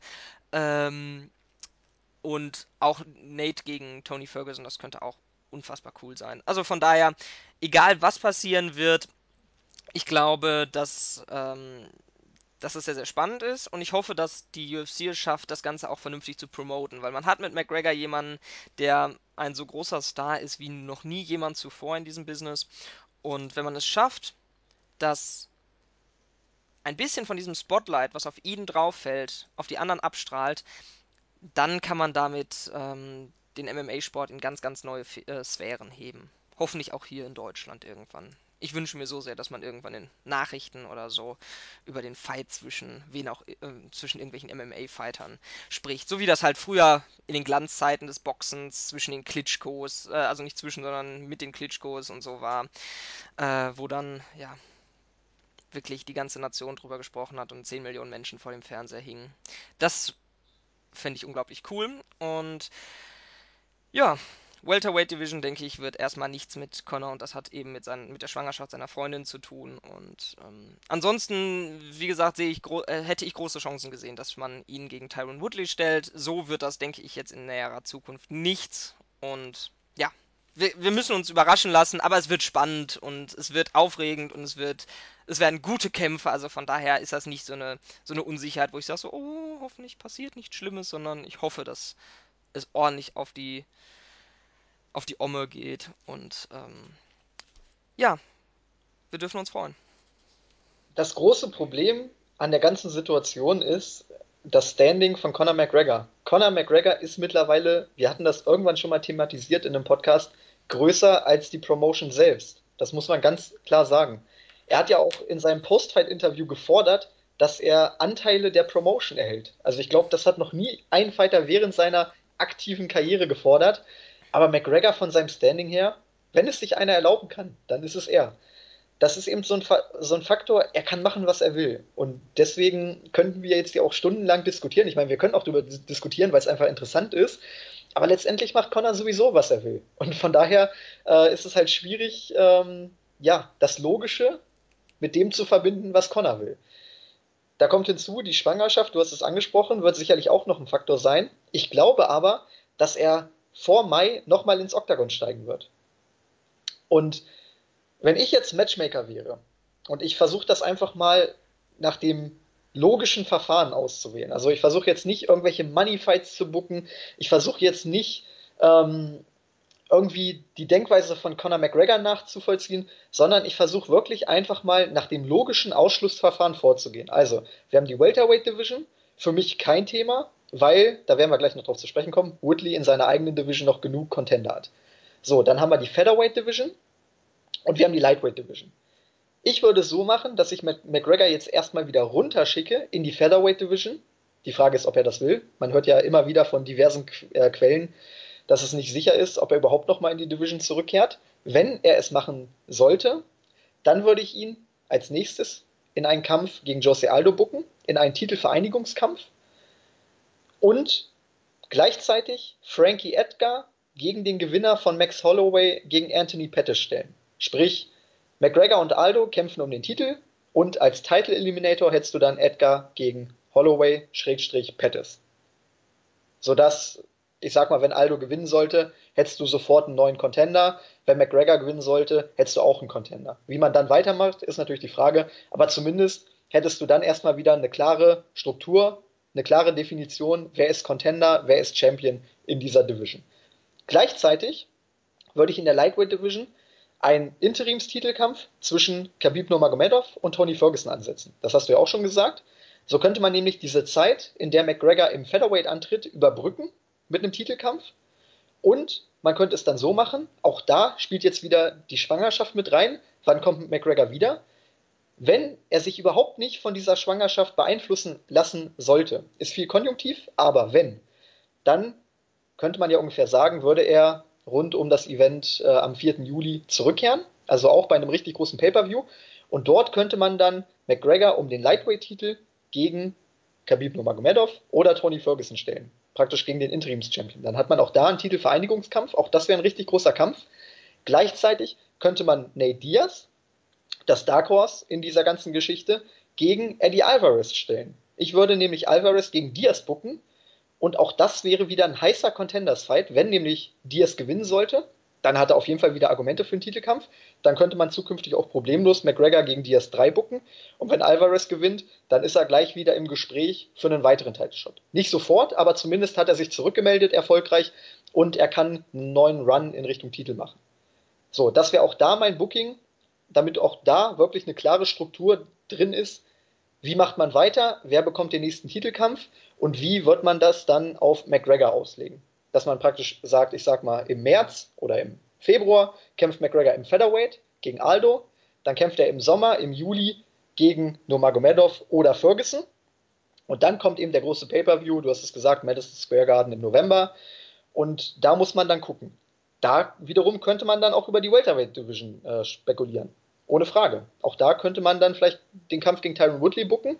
Man könnte aber auch den Kampf gegen Edgar, Schrägstrich, Holloway, Schrägstrich, Pettis bucken. Man könnte aber auch den Kampf gegen den Diaz bucken. Oder je nachdem, wer sich noch gerade im Lightweight aufgetan hat, gegen den Fighter bucken. Also man hätte dann sicherlich wieder eine Diskussion, wie man weitermacht, aber man hätte zumindest erstmal eine Lösung bis, ich sag mal, Juli 2017. Ich hoffe, das war nachvollziehbar. ähm, es ist halt wirklich schwierig und kompliziert, alle Faktoren mit äh, reinzunehmen. Wie gesagt, Conor McGregor hat ganz, ganz eigene Vorstellungen von dem, was er tut. Deswegen ist diese, diese Vorgehensweise auch nur Spekulation, weil McGregor denkt nicht wie ich und ich tue mich einfach verdammt schwer, mich in die Denkweise von McGregor reinzuversetzen, weil McGregor sagt selber, die Featherweights haben eh nichts äh, mit mir zu tun. Ich bin besser als alle. Ich habe die Division eh schon, äh, man sagt immer so schön, cleaned out, also äh, ausgesäubert. Er hat gegen alle wichtigen Contender gewonnen. Kann man drüber diskutieren. Edgar, ja. Holloway, Pettis, ähm, aber wie gesagt, das ist McGregor. Er hat gesagt, im Lightweight, Khabib Nurmagomedov, der hat zwar einen 24 zu 0 Rekord, aber der hat in den letzten 28 Jahren nur einmal gekämpft. Ähm, der soll erstmal wieder fit sein. Ich muss nämlich auch wissen, dass mein Gegner auch wirklich antritt und nicht wieder mit einem blauen Fleck rausgeht aus dem Fight. Ist auch ein Argument. Also er hat halt wirklich sehr eigene Vorstellungen von dem, was er tut. Und ähm, deswegen tue ich mich auch schwer, da wirklich eine Prognose zu machen, wie es weitergeht. Ich habe jetzt einfach nur versucht, wirklich mal logisch zu denken, wenn ich Matchmaker wäre und das wären in Anführungszeichen meine Marionetten, dann hätte ich das Ganze so gebuckt. Also McGregor gegen Aldo, Edgar gegen den Gewinner von Holloway Pettis, dann hättest du Nurmagomedov gegen Ferguson, Diaz gegen Eddie Alvarez, ähm, McGregor im Juli ins Lightweight gegen den Gewinner von Nurmagomedov und Ferguson und dann im November hättest du halt wirklich extrem viele Optionen, wie du weitermachst. Aber so hätte man erstmal die nächsten Zweikämpfe von McGregor über, überbrückt, weil es ist wirklich ein Riesenchaos. Und äh, ja, ich, ich tue mich extrem schwer, da irgendwie eine Prognose zu machen oder irgendwie eine Einschätzung abzugeben. Ja. Denn, ein, ein, eine Sache noch, denn du hast es ja gesagt, die Schwangerschaft und die Pause von McGregor könnte das Ganze nochmal völlig umwerfen. Dann kommen wir nämlich über, dann diskutieren wir über ganz neue Dinge. Du hast es gesagt, dann kommt er nämlich erst nächstes Jahr im November zurück. Und dann ist halt die Frage, was macht man mit dem Featherweight? Was macht man mit dem Lightweight? Du kannst die Division eigentlich nicht ein Jahr lang auf Eis legen und nur über Interimstitel laufen lassen. Das geht nicht. Und ich, ich, ich weiß es nicht. Und wenn man dann wirklich noch den Kampf gegen Woodley bookt und praktisch anderthalb Jahre lang die Divisions auf Eis legt, ich glaube, das würde die Divisions killen. Und wir haben es, oder du hast es vorhin, glaube ich, schon mal gesagt, die beiden Divisions sind mit die besten Gewichtsklassen im MMA-Sport oder wenn nicht sogar die besten Gewichtsklassen. Also die zu killen, das wäre ja einfach nur dumm. Und das ist eben ja, ein sehr kompliziertes, aber auch interessantes Thema. Ja, definitiv. Also von einem Logikstandpunkt her gefällt mir das, was du da auch gerade so, so Fantasy-mäßig gebuckt hast, auch sehr, sehr gut. Also das macht alles wunderbar Sinn und wenn man jetzt in einer sehr unemotion, also gar nicht negativ betrachtet, sondern in sehr rationalen Welt leben würde, dann wäre das sicherlich auch der realistischste Weg. Aber ich glaube einfach nicht, dass Conor McGregor vor der, vor der Vaterschaft nochmal äh, ins Oktagon steigen wird. Er, er hat das, also ich bin mir relativ sicher, dass dass er das so ein bisschen auch artikulieren wollte. Und John Kavanagh, der ja ein sehr, sehr regelmäßiger Gast in der MMA Hour ist und dort auch immer nicht nur 20 Minuten, sondern meistens über eine Stunde verbringt, hat halt auch mehrfach verlauten lassen, dass Connor ein sehr, sehr starker Familienmensch ist.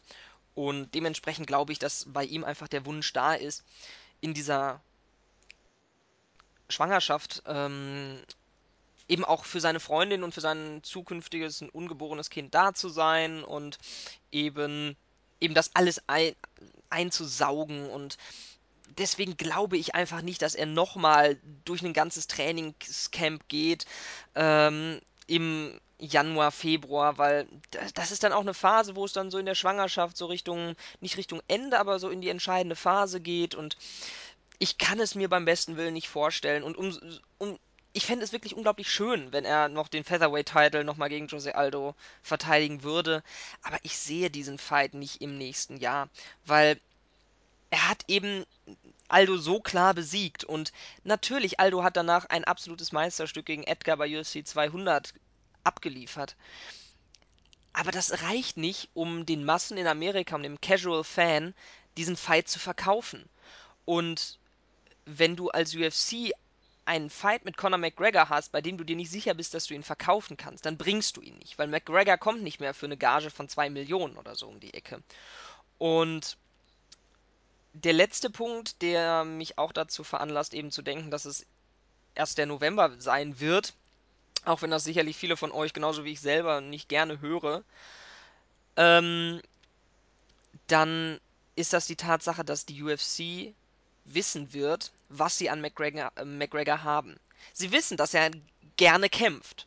Sie wissen, dass er auch loyal ist, weil man, man muss sich nur mal angucken. Conor McGregor ist seit Anfang an bei John Kavanagh im Studio. Der ist nicht wie viele andere dann zu einem großen MMA-Gym irgendwo in Amerika gegangen. Nein, er ist in Irland geblieben, er ist bei seinem Coach geblieben und das vom Anfang bis zum Ende durch Niederlagen und halt jetzt auch durch die Riesentriumphe. Und ich glaube, dass McGregor nicht außerhalb der UFC kämpfen möchte, aber die UFC möchte sich auch nicht mit ihm verderben. Und da sagen sie, glaube ich, dann riskieren wir eher, dass Aldo uns davonläuft oder ähm, Khabib uns davonläuft. Das sind beides Leute aus nicht-amerikanischen Ländern, die letztendlich nicht so wichtig sind. Das ist ähm, aus einem sportlichen Standpunkt natürlich irgendwo traurig, aber sie sind marketingtechnisch, ob jetzt ein Khabib da ist oder nicht, das wird für die UFC keinen großen Einfluss haben. Gleiches gilt für Aldo. Natürlich ist es schön, wenn man die Besten der Besten hat, aber ähm, die Divisions sind eben halt auch so dermaßen voll mit tollen Fightern, dass das nicht wirklich auffallen würde. Speziell, weil die beiden halt auch nicht so das Rieseninteresse in der westlichen Welt generieren oder sagen wir mal in der amerikanischen und in der europäischen Welt, die ja so mit die wichtigsten Märkte sind. Brasilien wäre es natürlich doof für die UFC, aber kein, kein, kein Super-GAU. Und deswegen wird die UFC es eher darauf anlegen, dass Aldo ihnen davonläuft, dass Khabib ihnen davonläuft, aber wenn man am Ende dafür McGregor hat, den größten Draw in der Geschichte des MMA-Sports und wenn er so weitermacht, bald einen der größten Draws in der Geschichte des Sports überhaupt, ähm, dann wird man das machen. Und ich glaube, dass McGregor noch eine relativ lange Karriere vor sich haben wird, aber er wird sehr, sehr viel Einfluss darauf haben wollen. Und das zeigt er halt auch eben dadurch, dass er gerne Anteilseigner bei der UFC werden möchte. Und ich glaube, dass er das wird, weil welches Argument hat die UFC, ihm das zu verweigern? Nichts. Ohne McGregor muss man sich mal angucken, er hat 197, nee, 196 war das, ne? Gegen, äh, gegen Diaz, der erste. Ja, 196. 196, 202 und 205 geheadlined. Wenn man die drei wegnimmt, dann werden aus einem grandiosen Pay-Per-View-Jahr immer noch kein schlechtes, aber halt auch wirklich kein gutes Jahr für die UFC. Weil dann hast du UFC 200, wo Lesnar viel gekostet hat, viel gebracht hat, aber im Endeffekt ähm, kein, kein bleibender keine bleibende Einnahmequelle ist. Und ähm, selbst Jones hat gegen Auvin Saint-Preux nicht wirklich grandios gezogen. Dementsprechend ist McGregor mit Abstand der größte Star. Und ähm, ja, deswegen wird man ihn sicherlich nicht vergraulen. Man wird ihn zum Anteilseigner machen, man wird ihm alle Freiheiten geben, man wird ihm mehr Freiheiten geben, als es jemals ein Star in der UFC bekommen hat.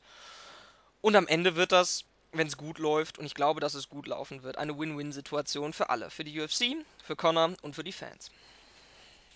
Ich fand es auch interessant, wie Dana White versucht hat, wirklich jegliche Fragen zu diesem Thema abzublocken. Also egal bei welcher Division es war, egal ob im Middleweight, egal ob im Welterweight, selbst im Women's Strawweight hat er sofort eine Idee gehabt, wie es weitergehen kann. Er ist ja nicht der Typ, der sofort nach dem Event äh, die Fights für die kommenden Events bekannt gibt. Aber hier hat er wirklich gesagt, Welterweight so und so, Middleweight so und so, Women's Strawweight habe ich die und die Contenderin im, im Auge. Aber bei Conor McGregor hat er jedes Mal, in jedem Interview, das ich jetzt gesehen habe, hat er immer gesagt, we see what happens, we have to talk about it. Also er hat nicht mal irgendwie eine Idee vorgebracht, dass er praktisch sagt, okay, das ist mein Plan und darüber werden wir mit ihm sprechen, sondern er hat immer gesagt, wir müssen abwarten, was Conor möchte. Also bei Conor McGregor geht es nicht darum, was möchte die UFC, sondern es geht wirklich einfach nur darum, was möchte Conor McGregor. Und das ist einfach krass, dass ein Fighter eine Promotion dermaßen im Griff hat. Also ich finde das wirklich unfassbar.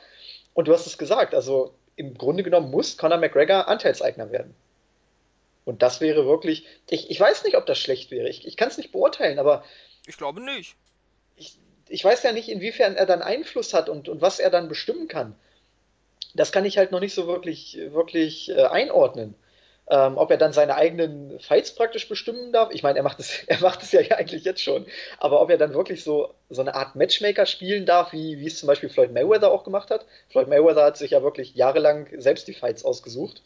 Ähm, ich, ich weiß es nicht. Also ich möchte mir das auch ehrlich gesagt nicht so wirklich ausmalen.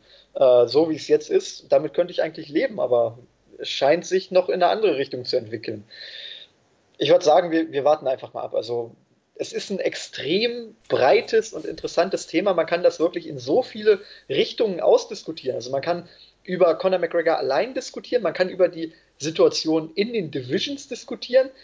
Man kann das wirklich ausfächern, wie man möchte, aber so wirklich zu einem Ergebnis kommt man am Ende nicht. Und das ist halt das Interessante. Ich habe das ja heute auch schon so ein bisschen im Board verfolgt, wie da diskutiert wurde. Da hat auch jeder eine andere Idee vorgebracht und jeder hat eine andere Meinung. Aber es gibt eigentlich keine wirkliche Variante, wo man sagt, das ist die Variante, die passieren wird. Keiner weiß es. Und das macht das Thema meiner Meinung nach so interessant, weil es ist wirklich ein Überraschungseffekt, was am Ende passieren wird. Ich kann es überhaupt nicht einschätzen, ich kann es nicht beurteilen. Und ich glaube, keiner kann das wirklich beurteilen. Also ich würde fast sagen, lassen wir uns einfach mal überraschen. Ich, ich kann es nicht, nicht irgendwie einordnen. Es zeigt ja auch, was für eine Riesenpersönlichkeit McGregor ist. Wir diskutieren jetzt seit einer ich weiß es nicht, ich glaube seit einer halben Stunde oder so darüber, was passieren wird. Und wir sind nicht die Einzigen. Bei ganz vielen Leuten, wenn sie ihre Title Fights gewonnen haben oder so, dann sagt man, okay, gucken wir, wer ist nächster Contender und dann ist das Thema erledigt. Das heißt, nach einem Pay-Per-View wird vielleicht nochmal über das Technische ein bisschen geredet oder so. Und dann ist meistens erstmal gut. Ich weiß nicht, wer von euch den MMA-Beat gesehen hat die haben de facto fast die gesamte Zeit nur über Conor McGregor und was, was passiert als nächstes mit ihm diskutiert. Fast die gesamte Zeit. Und ähm, das heißt, wir sind nicht die einzigen Kasper, die hier irgendwie sich die ganze Zeit einen äh, Kopf darüber zerbrechen, was als nächstes passiert. Es interessiert einfach unglaublich viele Leute. Und ähm, ja, ich weiß nicht, ob jemals es einen dermaßen guten Run gab in der UFC-Geschichte wie diesen von Conor McGregor, der jetzt irgendwie dreieinhalb Jahre angedauert hat.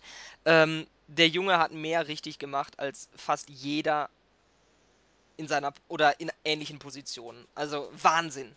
Das ist wirklich nochmal, ich möchte es nochmal sagen, das ist Legendenbildung live vor unseren Augen und ich glaube, wir sollten es in gewisser Weise einfach genießen.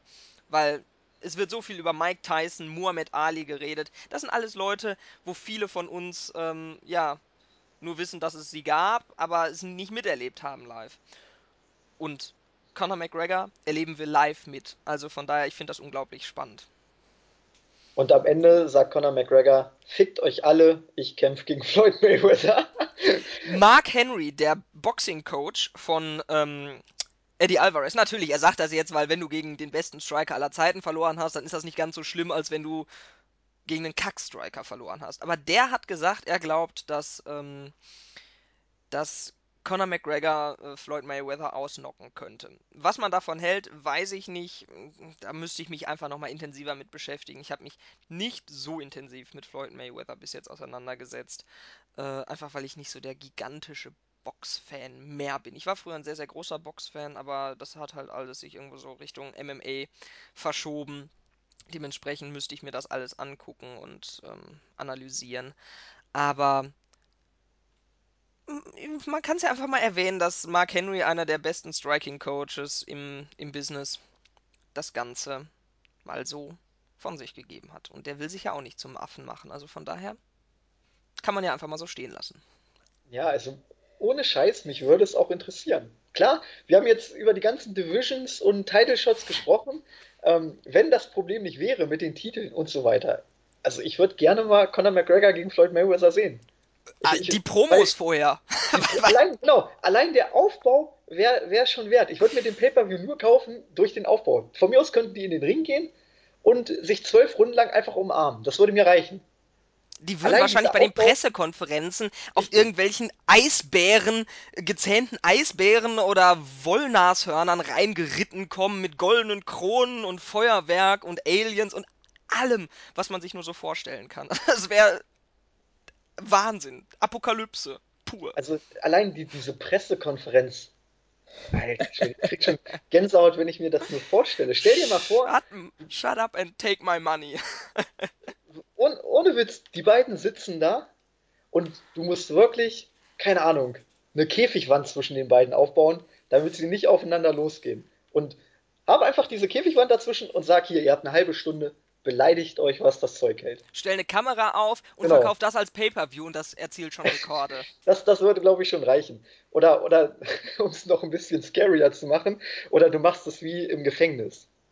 Kennst Ja, du das mit, in ja, mit Amerika? dem, dass so ja, ja, mit mit dem dem, Telefon, mit dem genau. Telefon. Dass Conor, sie praktisch dann auch sich auf den Telefon beleidigen. the Notorious is calling. Wahnsinn. Ja, das ist natürlich auch nochmal eine Variante und wenn man da irgendwie das mit den Verträgen in der, mit der UFC und ähm, mit ähm, Floyd Mayweather arrangieren könnte, das wäre schon echt eine spannende Sache. Also ich würde es wirklich mir angucken. Ich fände es unglaublich spannend und ähm, jeder normale Mensch sagt eigentlich automatisch aus einem gesunden Menschenverstand bedingten Reflex heraus, Mayweather verhaut den in einem reinen Boxing-Match. Prinzipiell ja, ähm, speziell nein. Das ist Conor McGregor. Und Conor McGregor schreibt die Regeln. Er schreibt sie neu. Er wir leben alle in Conor McGregors Welt, speziell wenn wir uns mit Kampfsport ähm, beschäftigen. Und deswegen traue ich ihm da wirklich alles zu. Wenn er sagt, ich, ich kämpfe als nächstes gegen, ähm, gegen den T-Rex und es geht um Leben und Tod, dann sage ich, okay, dann wird Conor McGregor ihn wohl mit einer Linken in der ersten Runde finishen.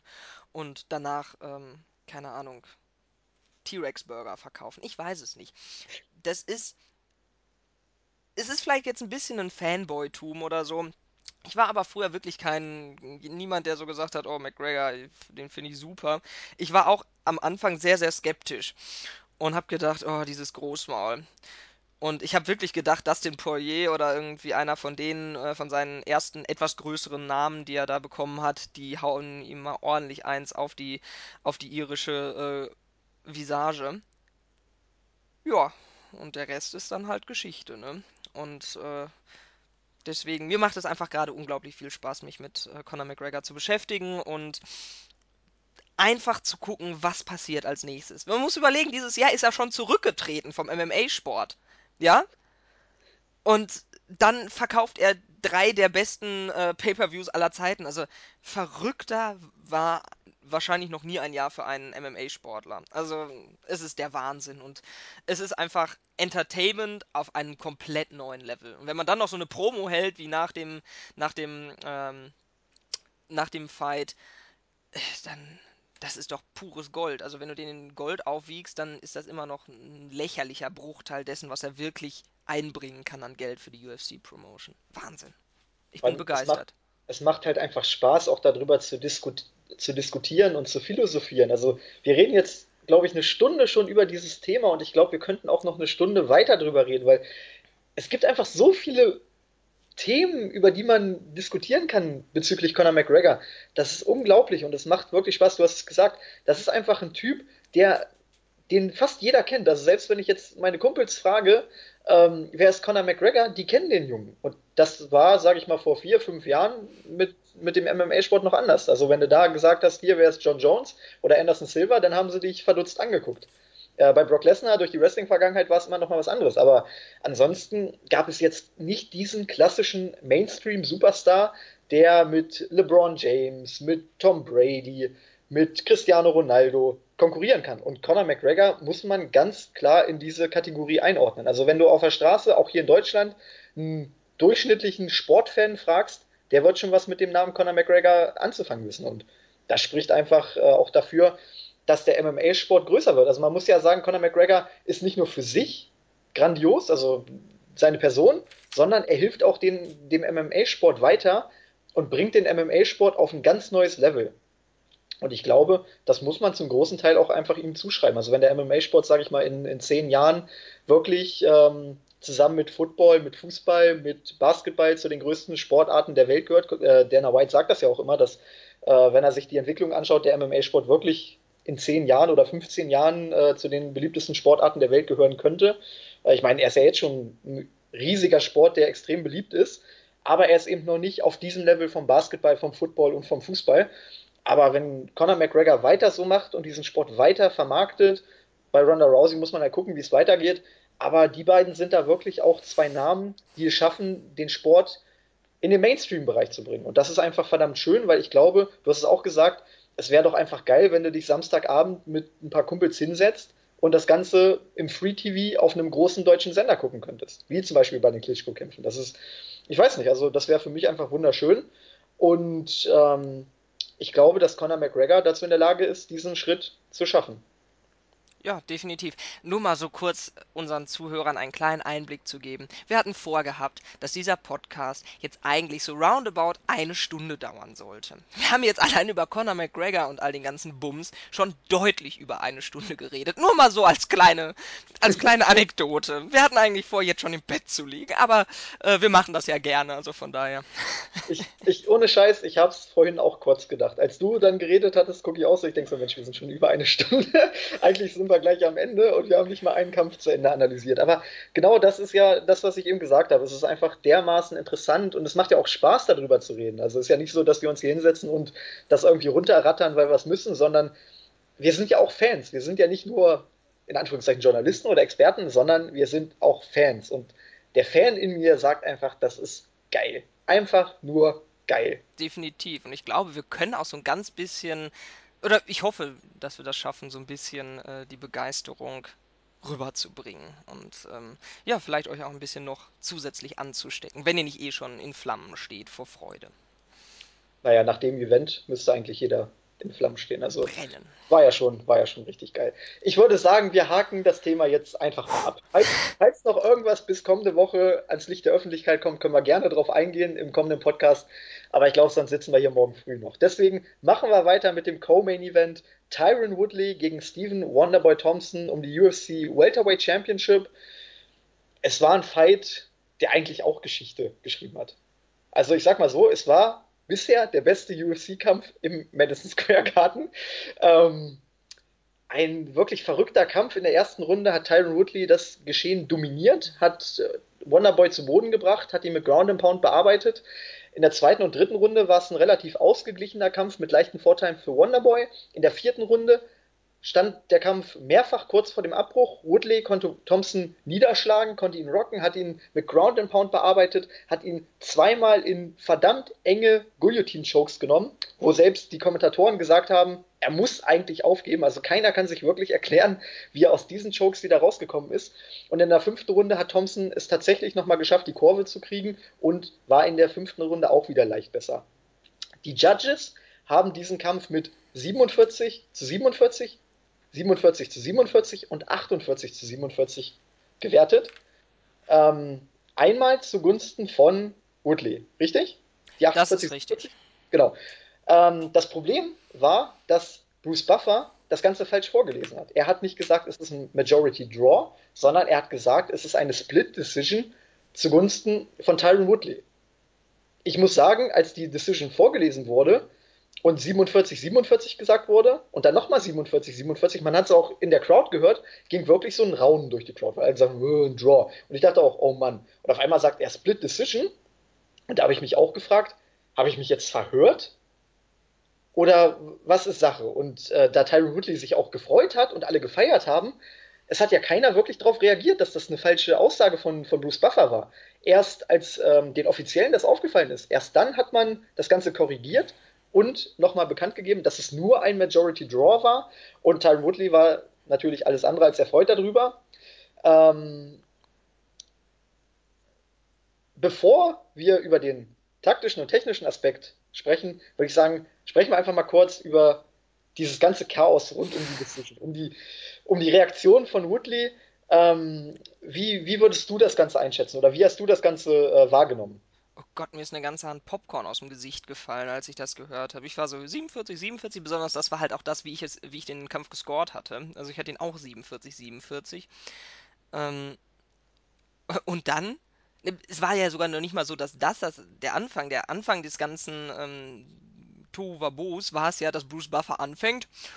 After five rounds, the uh, we go to the judges' scorecards. Und dann hat er gar nichts mehr gesagt. Und ich dachte, was ist denn jetzt los? Und dann geht er aus dem Oktagon und ich dachte, ach schön, Bruce hat auch keinen Bock mehr. Aldo hat keinen Bock. Khabib hat sowieso keinen Bock. Ähm, warum nicht Bruce? Bruce geht auch. Ähm, hat ja auch einen schicken weißt, Weißt du, was er gesagt hat? I don't give a fuck. ja, aber sowas von. Und ja, da war ich dann erstmal verwirrt. Und ich dachte, was genau ist jetzt los? Und dann kam er wieder und dann fing halt dieses mit dem 47, 47 an. Und ich dachte die ganze Zeit, ja, 47, 47 und dann 48, 47. Und ich dachte, pff, ja, okay, aber ist ja immer noch ein Majority Draw, ne? Und dann sagt er, and the winner by split decision and. Und ich dachte, wa wa warte, stopp.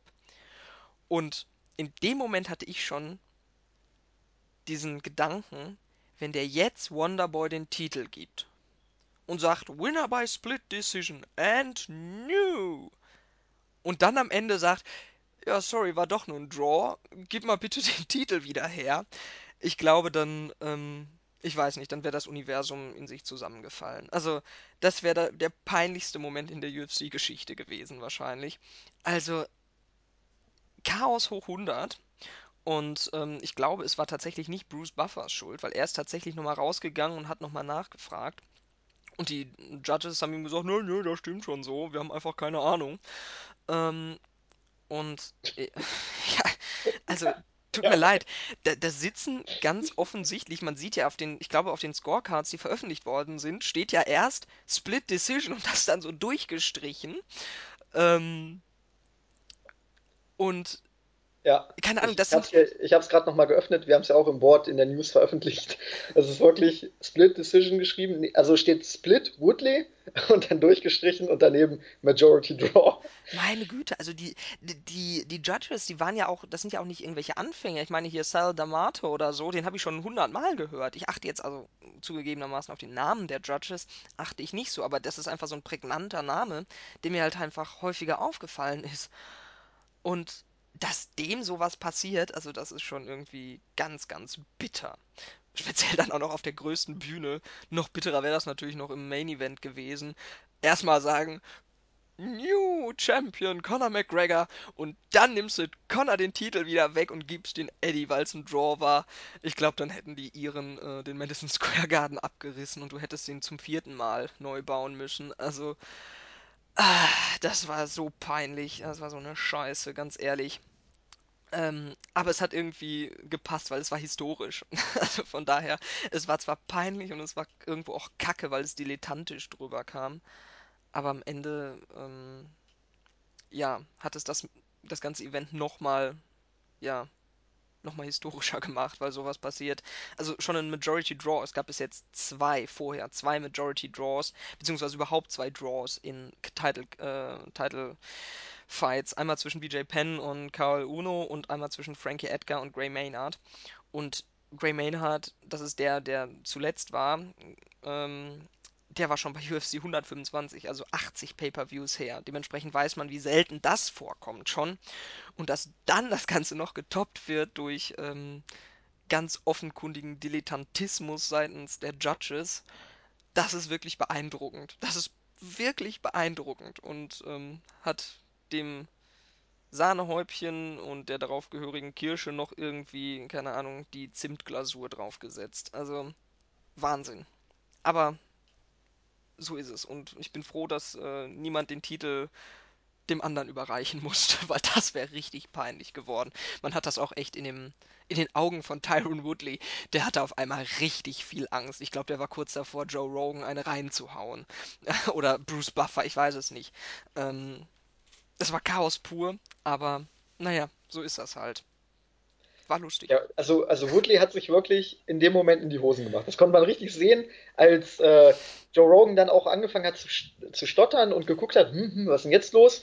Und dann auf einmal sagt Bruce Buffer, there's been a correction. Und ich glaube, in dem Moment dachte Woodley, scheiße, das war's. Aber ähm, ich habe mir gerade nochmal hier die, die Scorecard aufgemacht und gucke mir das gerade nochmal an. Also Glenn Tor äh, Trowbridge hat die Runden wie folgt gewertet. Die erste mit 10 zu 9 für Woodley, die zweite mit 10 zu 9 für Wonderboy, die dritte und vierte jeweils mit 10 zu 9 für Woodley und die fünfte wiederum mit 10 zu 9 für Wonderboy. Also praktisch 48, 47 für Woodley. Dann haben wir Doug Crosby, der hat, das wundert mich jetzt auch ein bisschen, da werden wir gleich noch drauf eingehen, hat die erste Runde mit 10 zu 8 für Woodley ge gewertet, hat die zweite und dritte mit 10 zu 9 für Wonderboy gewertet, hat die vierte wiederum mit 10-9 für Woodley gewertet, das ist auch komisch, und die fünfte dann wieder mit 10-9 für Wonderboy. Also der hat praktisch die 10-8-Runde einmal vertauscht. Das wundert mich auch ein bisschen. Beziehungsweise ich würde gerne mal wissen, wie er diese 10-8-Runde erklärt und dann die vierte Runde nicht erklärt. Ähm, und der dritte Judge war Derek Clearly. Der hat die erste Runde 10-9 Woodley gewertet, die zweite und dritte 10-9 Wonderboy, die vierte 10-8 Woodley und die fünfte 10-9 Wonderboy. Also der Score, um das jetzt gleich mal vorwegzunehmen, das wäre praktisch auch mein Score gewesen. Ich hatte auch einen Draw 47-47. Der einzig vernünftige ähm, auch irgendwie ja, unter den ganzen. Eigentlich der einzig vernünftige äh, Score. Wobei es auch Leute gab, die gesagt haben, ja, die erste Runde war auch eine 10-8-Runde. Also bei, beide, also zwei 10-8-Runden ähm, sodass Woodley am Ende doch gewonnen hätte. Also es gab sehr, sehr viele unterschiedliche Meinungen äh, zum Scoring dieses Fights. Da werden wir jetzt auch gleich drauf eingehen. Ähm, aber um das schon mal vorwegzunehmen, also ich hatte auch einen 47-47 Draw mit praktisch einer 10-8-Runde in Runde 4. Ansonsten die erste für Woodley, die zweite und dritte für Wonderboy und auch die fünfte für Wonderboy aber eben aufgrund der vierten 10-8 war es am Ende 47-47. Aber allein an diesen drei Scorecards sieht man schon, wie unterschiedlich man diesen Fight interpretieren konnte. Und allein das zeigt, glaube ich, schon, wie chaotisch und gut und geschichtsträchtig dieser Fight eigentlich war. Ich wollte sagen, wir gehen jetzt mal in die taktische und technische Analyse, Runde für Runde, und ähm, ja, können dann vielleicht am Ende noch mal was zur Decision sagen. Fangen wir mal mit der ersten Runde an. Ich hatte es bereits erwähnt. Es war im Stand eigentlich eine ausgeglichene Runde. Wonderboy war sehr passiv. Woodley konnte ganz in Ruhe sein Ding durchziehen, konnte seinen Takedown timen, konnte genau auf den Moment warten, wo Thompson einmal falsch stand und dann einfach mit seiner Explosivität hat er den Takedown durchgebracht, hat Wonderboy zu Boden gebracht und hat ihn dann am Boden dominiert. Ähm, wie fandest du den, den Start von Wonderboy, wie fandest du den Start von Woodley? Ähm, ist dein, Moment, ein, ein, eine Frage noch hinterher. Ähm, und würdest du dann auch eher sagen, von der Dominanz her war es eine 10-9-Runde oder war es wirklich eine 10-8-Runde? Ähm, also ich bin auch ganz klar dafür, dass es eine 10-9-Runde war. Ich sehe da nicht wirklich Argumente für eine 10-8-Runde, speziell wenn man hinterher dann der vierten eine 10-9 gibt. Aber auch ganz objektiv betrachtet war das für mich keine 10-8. Fangen wir an im, im Stand-up und es war der Be der eigentlich erwartet sehr, sehr passive Beginn von beiden. Es war erstmal viel Abtasten und ähm, man hat gesehen, dass beide Respekt haben. Woodley vor der Präzision und vor der, ja, ähm, vor, der, vor dem Variantenreichtum des, ähm, des Arsenals von, von Wonderboy. Und, äh, und Wonderboy hatte natürlich Angst vor der Power, oder was heißt Angst? Er hatte Respekt vor der Power und der Explosivität von, ähm, von Woodley. Und dann hat Woodley es tatsächlich geschafft, was ich jetzt nicht unbedingt erwartet hätte, und hat eben es geschafft, einen, einen Kick von, ähm, von Wonderboy zu fangen und hat den dann in einen Takedown umgemünzt. Und das hat er sehr, sehr gut gemacht. Er hat eben seine Fähigkeiten aus dem Striking, eben schnell die Distanz zu überbrücken, hat er genutzt, um nachzusetzen und eben diesen Fuß, den er gefangen hat, nicht entwischen zu lassen, weil normalerweise wäre es, es war natürlich der Plan von Wonderboy, den Fuß wieder aus der Umklammerung rauszuziehen, weil du hast ja keine richtigen, keinen richtigen Griff, sprich du kannst nicht einfach die Beine festhalten, wie bescheuert. Das heißt, du musst ähm, relativ schnell Kapital daraus schlagen, weil sonst ist das Bein wieder futsch. Und genau diese Explosivität, die wir vorher angesprochen haben, mit der er die Distanz überbrücken kann, hat er dann genutzt, um eben den Takedown zu landen ja, und von da an war es natürlich eine sehr, sehr dominante Runde für, für Woodley. Aber ähm, wenn man sich. Also er hat das gut gemacht mit dem Ground and Pound. Er hat, ähm, er war lange da in einer, ich glaube, das war die Half, eine Half Guard war das, meine ich, oder? Ich glaube, er war ja, die. aus der Halfguard heraus hat er dann die Elbows gebracht. Genau. Und ähm, ja, das hat er gut gemacht. Aber beim Scoring einer Runde um das jetzt mal so ein bisschen grob zusammenzufassen, brauchst du für eine 10-8-Runde die drei großen Ds. Damage, also Schaden, Duration über einen Zeitraum, also einen längeren Zeitraum und Dominance, also Dominanz. Und alleine schon die Tatsache, dass wir, ich glaube, es waren zwei Minuten, die wir fast im Stand verbracht haben, in denen relativ wenig passiert ist, ähm, die sprechen schon dafür, dass wir hier keine 10-8-Runde haben. Weiterhin kommt dazu, dass auch Thompson zwar diesen einen Elbow auf die Nase gefressen hat, der ihm sie wahrscheinlich auch gebrochen hat und äh, sicherlich auch ein ganz solider ja, Schlag war. Ähm, aber es hat nicht diesen Riesenschaden angerichtet. Und dementsprechend sehe ich da halt einfach keine, keine Option für eine, äh, für eine 10-8-Runde. Und dementsprechend war das eine 10-9-Runde für mich, die natürlich aber ganz, ganz klar an Woodley geht. Also erstmal äh, zu den beiden taktischen Herangehensweisen. Also man hat gemerkt, Thompson wollte langsam beginnen, weil er wusste, okay, in der ersten Runde darf ich mir keinen Lucky Punch äh, fangen, weil Woodley kann in der ersten Runde jeden Fighter der Welt ausnocken. Wer Robbie Lawler in der ersten Runde ausnockt, der kann jeden ausnocken. Deswegen glaube ich, dass Wonderboy gesagt hat, okay, die erste Runde, wir starten langsam, wir starten vorsichtig, versuchen uns keinen Punch zu fangen.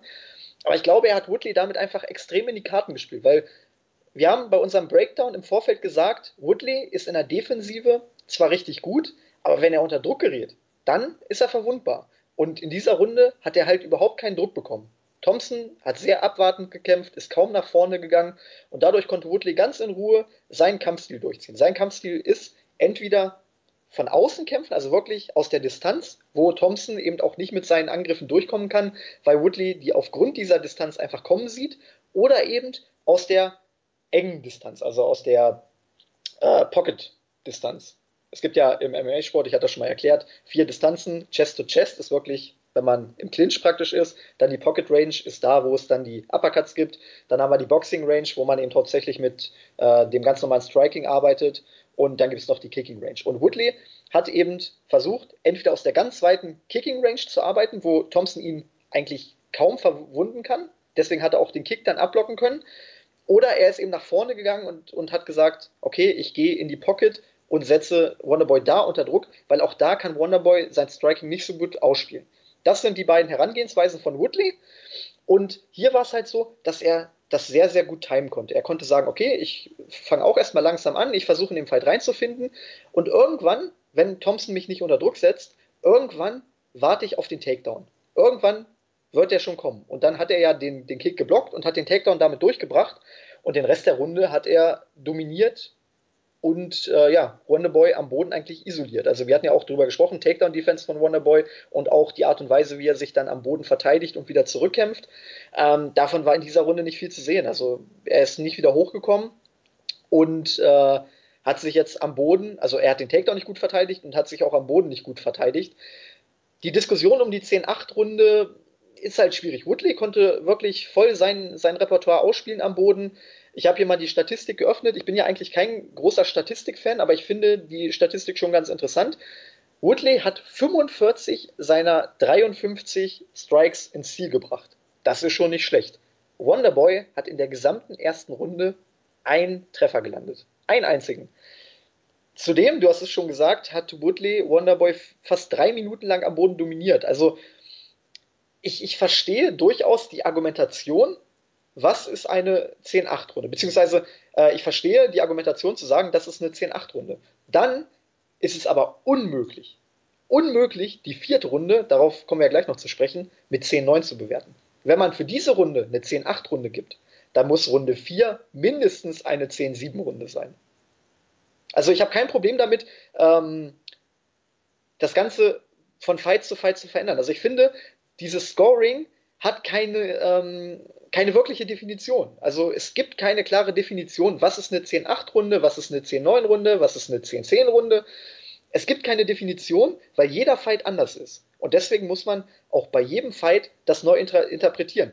Ein Fight wie hier, wo es in Anführungszeichen eine dominante Runde gibt und dann noch eine Runde, wo der Gegner wirklich richtig verprügelt wird, dann kann man die eine Runde mit 10-8 bewerten. Da muss man aber auch die andere Runde sogar mit 10-7 bewerten, weil einfach sonst die Gewichtung nicht mehr stimmt. Aber das ist eben bei jedem Fight anders. Deswegen kann ich durchaus nachvollziehen, wenn man sagt, das ist eine 10-8-Runde, weil die anderen Runden, wenn die 10-9 sind, wenn man sich jetzt mal als Beispiel die zweite Runde anguckt, die war extrem eng. Wenn das eine 10-9-Runde ist, dann kann Runde 1 nicht mehr eine 10-9-Runde sein, weil die eindeutig dominanter für Woodley war. Weißt du, was ich meine? Ja, absolut. Ähm, ich denke, da kann man in jeder Hinsicht äh, ja, Argumente bringen. Für mich hat es halt einfach, das sind ja auch so, so ein bisschen so diese Regeln, die da im, ich weiß nicht, in diesem Boxing, äh, in diesen Boxing Standards stehen. Ähm, aber es ist halt so, dass das halt so relativ undefinierte Begriffe sind. Was ist Dominanz? Was ist, ab wann ist Schaden so stark, dass er zu einer 10-8-Runde führen kann? Und deswegen ist es letztendlich müßig, aber man, was richtig und wichtig und irgendwo halt auch angebracht ist, ist eben diese Diskussion, warum die erste 10.9 und die zweite, äh, oder die erste 10.8 und die vierte 10.9, das macht keinen Sinn.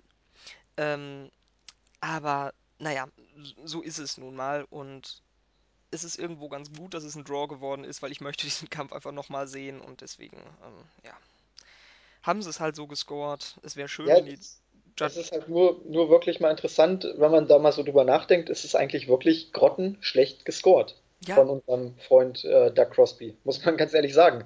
Also, definitiv. ich, wie gesagt, ich kann das Scoring der ersten Runde nachvollziehen, aber dann muss man eben auch die anderen Runden anpassen und das hat er nicht gemacht. Von daher, ja, se- sehr, sehr komisch, aber das ist wie beim Fußball, die Schiedsrichter man sitzt vorm Fernseher und man weiß eh immer alles besser. Ähm, beim Live-Schauen habe ich auch gesagt, das ist, eine 10-9-Runde. Ich meine, da wusste ich auch noch nicht, dass die vierte Runde dann eine 10-8-Runde wird. Ähm, deswegen, also so im Nachhinein zu scoren, ist natürlich immer einfach. Ähm, ich glaube, wenn man wirklich das Ganze live scoret, dann ist es immer noch mal was anderes. Also ich will jetzt auch nicht zu viel Kritik ausüben. Ich will jetzt auch nicht so tun, als wäre ich hier der beste Judge ever. Aber was Doug, äh, Crosby da gescored hat, ist schon ein bisschen, ein bisschen komisch, wenn man das im Nachhinein betrachtet. Ich würde sagen, wir gehen über in die zweite und dritte Runde. Die beiden kann man eigentlich zusammenfassen, denn die verliefen relativ ähnlich, beide im Stand. Ähm, es war über weite Strecken so, dass Woodley ja nicht, nicht mehr das gekämpft hat, was er in der ersten Runde gekämpft hat. Lag vielleicht auch daran, dass Wonderboy jetzt ein bisschen aggressiver geworden ist, aber man hat gemerkt, Woodley konnte nicht mehr seinen Gameplan ganz trocken durchziehen, sondern Thompson hat ihn vor einige Probleme gestellt. Das hat Woodley in der Defense sehr gut gemacht. Er hat viele Schläge und Attacken von äh, Thompson abwehren können. Ich glaube, im ganzen Kampf sind auch nur zwei Kicks durchgekommen. Zwei oder drei, also ganz wenig nur. Ähm, deswegen, also seine Defense, vor allem seine, seine Kick-Defense, war richtig gut. Aber er war in, in vielen Phasen dann auch ein bisschen zu passiv. Also er hat sich zu, zu sehr auf die Defense beschränkt und hat äh, seine Offensive vernachlässigt. Und das hat Thompson in die Karten gespielt, weil nun er derjenige war, der die Distanz kontrollieren konnte, der kontrollieren konnte, in welche Richtung sich der Fight bewegt. Und man hat gemerkt, dass das Thompson besser lag als die erste Runde, wo er wirklich diese abwartende Haltung eingenommen hat. Das war sehr interessant zu sehen. Und ähm, ja, meiner Meinung nach hat Wonderboy beide Runden, wenn auch knapp, mit 10 zu 9 gewonnen. Ja, ich finde, das ist genau der Fight, wie ich ihn eigentlich über fünf Runden erwartet hatte. Ähm, Wonderboy, der, und wie wir ihn auch so ein bisschen vorhergesagt haben, dass es eventuell nicht der allerspektakulärste und allerspannendste Fight überhaupt wird. Ähm, Wonderboy hatte für mich die klareren Aktionen. Er, die, ähm, er war präsenter, was das Striking anbelangt. Woodley wirkte irgendwie manchmal so ein bisschen ja, zu passiv. Und im Endeffekt ähm, waren das für mich beides mal nicht glasklare, aber ziemlich klare ähm, Thompson-Runden. Und ich frage mich auch, was der andere Judge da eine 10-9-Runde für Woodley gibt in der dritten Runde.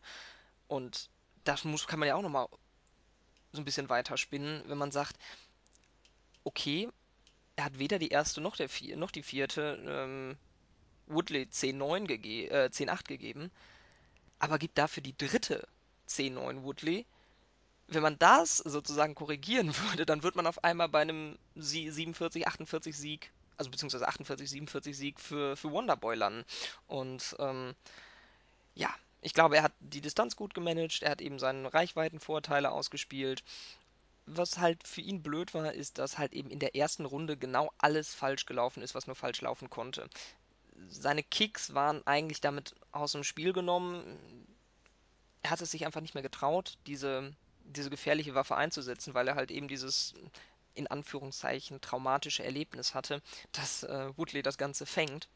Und ja, dementsprechend musste er sich so ein bisschen halt auf sein, auf sein Striking-Game fokussieren, was natürlich auch noch Weltklasse ist. Aber dadurch hat er halt eben nicht diesen Überraschungseffekt, mit dem er auch vielleicht einen Woodley hätte in Bedrängnis bringen können. Und ähm, ja, deswegen möchte ich da jetzt auch gar nicht mehr noch mehr zu sagen.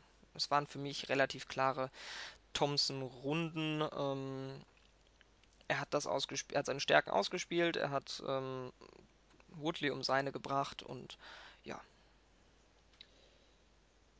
Was Eine Sache möchte ich, möchte ich noch anmerken zu den beiden Runden. In beiden Runden hat Woodley keinen Takedown versucht. Das hat mich ein bisschen überrascht, weil damit hat er ja die erste Runde klar gewonnen. Und in den, in den anderen beiden Runden hat er es nicht mal versucht, einen Takedown durchzubringen. Das hat mich einfach ein bisschen überrascht, weil aus meiner Sicht ist es doch logisch, wenn ich die erste Runde am Boden dominiere und wirklich merke, der Gegner hat am Boden keine Chance. Warum versuche ich das dann nicht nochmal? Stattdessen hat er sich auf ein Striking-Matchup eingelassen, ähm, er hat dann im Post-Fight-Interview gesagt, dass er überzeugt davon war, dass er die Runden gewonnen hat, also die zweite und die dritte. Ähm, ich meine, gut, wenn, wenn er der Meinung ist, dass das reicht, um die Runde zu gewinnen, dann ist es halt seine Sache. Ne? Dann hat er sich da einfach verkalkuliert. Aber wenn ich der Coach gewesen wäre, dann hätte ich vielleicht auch mal gesagt, hier, streu noch mal einen Takedown ein. Es muss ja nicht mal, es geht ja nicht mal darum, den Takedown durchzubringen, aber man muss Woodley, äh, man muss Wonderboy ja durchaus mal zeigen, hier, wenn du nicht aufpasst, dann kommt der Takedown wieder. Dann versuche ich's. Und ähm, er hat es ja nicht mal versucht. Und ich glaube, das hat Warnerboy dann auch mehr Sicherheit gegeben, weil er eben gemerkt hat, okay, der geht jetzt nicht mehr nach vorne, sondern ist nur noch im Rückwärtsgang, versucht nicht mal mehr Takedowns, also es läuft. Und jetzt kann ich meinen Stil durchbringen. Und äh, ja, ich glaube, das hat äh, Wonderboy einfach in die, in die Karten gespielt und Woodley vielleicht sogar ein bisschen verunsichert. Ich glaube auch einfach, dass er nicht dieses Opening, also diese Öffnung für den Takedown gesehen hat, weil der ersten Runde, das war ja kein klassischer Takedown im Sinne von, er hat irgendwie einen Double Leg oder Single Leg geshootet oder irgendwie auch gegen den, gegen den Käfig ihn äh, gegrindet oder so, sondern es war ja einfach ein, ein Counter ähm, Takedown in dem Sinne. Er hat den Kick gefangen und hat ihn dann zu Boden gebracht. Und ähm, Wonderboy hat ich in diesen zwei Runden, glaube ich, fast gar keinen Kick angebracht. Ich glaube, er hat noch mal in der fünften gekickt, aber ich bin mir da ehrlich gesagt auch gar nicht mehr so sicher. Ähm, und deswegen hat er das einfach nicht gesehen, weil ich glaube, in so einem traditionellen Takedown-Versuch, den hätte Wonderboy sehr gut abwehren können. Und dann wäre Woodley eben halt auch genau in seine Counter-Range reingelaufen. Und ähm, wenn du vorgehst mit deinem, mit deinem Schlag, dann hast du immer die Chance, den anderen auszunocken. Das heißt, ähm, der andere ist gezwungen, defensiv zu reagieren ein Takedown, wenn du den Takedown kassierst, dann ist das nicht das Ende des Kampfes. Wenn du nochmal so eine Rechte bekommst, dann ähm, schon. Dementsprechend hat bei einem Takedown-Versuch Wonderboy natürlich die Möglichkeit, beziehungsweise da ist es wert, das Risiko zu gehen, eben zu kontern, anstatt abzuwehren. Und ähm, ja, vielleicht wollte sich Woodley einfach dieser Gefahr nicht aussetzen. Das ist spekulativ, aber das könnte ich mir jedenfalls vorstellen. Und ja. Sti also stimmt auf jeden Fall. Und wie gesagt, allein dadurch, dass Woodley eben auch davon überzeugt war, dass er den Stand gewonnen hat, äh, denke ich, hat er es auch gar nicht irgendwie für nötig gehalten. Die vierte Runde verlief dann so, dass, dass äh, Thompson eigentlich ganz gut reingefunden hat in den ersten Sekunden. Dann hat er sich aber die Bombe gefangen von Tyron Woodley. Tyron Woodley hat ihn richtig ge äh, gerockt, hat ihn zu Boden geschlagen und hat dann wirklich nachgesetzt und versucht, auf das Finish zu gehen. Hatte im Verlauf der Runde zwei richtig gute Submission-Versuche. Ich hatte es bereits angesprochen, zwei Guillotine-Chokes. Ich bin immer noch am Rätseln, wie sich Wonderboy daraus befreien konnte. Das war wirklich eine Riesenleistung. Da hat er auch extrem viel Herz und gute Nehmerqualitäten bewiesen. Und ja, wir haben es gesagt, 10-8-Runde. Ich denke, da brauchen wir nicht drüber zu diskutieren. 10-7-Runde, das hängt eben immer davon ab, wie man die anderen äh, gewertet hat. Also auf jeden Fall eine ganz, ganz klare Runde zugunsten von Tyron Woodley. Der hat in der Runde fast alles richtig gemacht. Das Einzige, was man ihm eben vorwerfen kann, ist, dass er den Fight nicht gefinisht hat. Und ähm, ja, Wonderboy hat sich eigentlich noch gut gerettet, dafür, dass er den Fight eigentlich schon verloren hatte. Denn wir haben gesagt, wenn die Rechte von Woodley einmal trifft, ist der Kampf vorbei. Dem war nicht so, also wirklich Hut ab vor Stephen Thompson. Wir hatten es ja vor vor dem Fight auch gesagt, wie gut ist das Kinn von Stephen Thompson? Kann er wirklich einen Schlag wegstecken? Und man muss sagen, er hat eine rechte Bombe von Woodley wegstecken können. Das war wirklich überraschend, hätte ich nicht gedacht. Ähm, ja, er hat das überstanden. Trotzdem natürlich ganz klare Runde für Woodley. Die Frage ist jetzt, war es ein Lucky Punch? Hat äh, Wonderboy für dich da einfach einen Fehler gemacht? Oder war es die Explosivität, die wir ja auch immer wieder loben von Woodley, die einfach ja nicht zu verteidigen ist? Aus Sicht von Wonderboy. Oh, ich glaube, das ist auch wieder eine, ähm, ja, ein Zusammenkommen von verschiedensten Gründen. Auf der einen Seite ist es halt so, dass ähm, Wonderboy die Runden vorher klar dominiert hat. Er war eigentlich nie in Gefahr, dass er wirklich, wirklich hart getroffen wird und ähm, hatte aber gleichzeitig eben noch die, den Effekt des Ellbogens auf seiner Nase aus der ersten Runde. Dementsprechend war er vielleicht ein bisschen angeschlagen, ähm, hat dann vielleicht eben diese Explosivität von, von Tyron Woodley unterschätzt. Das ist vielleicht auch bei Tyron Woodley so, dass man erst begreift, wie explosiv er ist, wenn er dann tatsächlich ähm, als Gegner einem im Käfig gegenübersteht, ähnlich wie bei Conor McGregor eben mit der ähm, mit der linken. Und hier möchte ich nochmal ganz kurz zurück auf den Conor McGregor Fight kommen. Und wenn man sich anguckt, Tyron Woodley ist ein absolutes Biest. Der ist wirklich, der hat Muskeln, der hat Kraft, der hat Explosivität und er trifft voll. Er bringt seine, seine, seine mm, Weapon of Mass, Mass Destruction durch, aber Wonderboy geht nicht K.O. Und da sieht man den Unterschied zwischen extrem viel Power und eben der Precision von Conor McGregor, der nicht so viel Power hat, nicht so viel Schnellkraft und trotzdem schlägt er seine Gegner letztendlich mit Treffern, die wesentlich, wesentlich weniger hart aussehen, äh, K.O. als das, was Woodley da durchgebracht hat. Precision beats Power and Timing beats Speed. Da sehen wir es wieder. Every day of every week.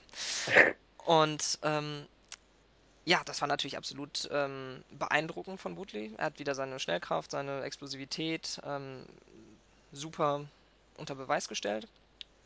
Wonderboy dann natürlich hat Herz bewiesen und es hat vorher, ich weiß nicht, wer hat das nochmal gesagt. Ich äh, bin gerade so ein bisschen am Überlegen, wer, wer das war, aber irgendjemand hatte auch vorher in einem dieser unzähligen Preview-Videos und ähm, Breakdowns hatte gesagt, unterschätzt mir nicht die Toughness von, von Wonderboy. Der hat ein Kämpferherz ohne Ende und das haben wir jetzt gesehen. Ähm, Wonderboy äh, heißt nicht ohne Grund Wonderboy. Und ja, bei der Submission ist es eben so, dass sie war halt, sie war eng, aber sie war technisch nicht perfekt von, von, von Woodley.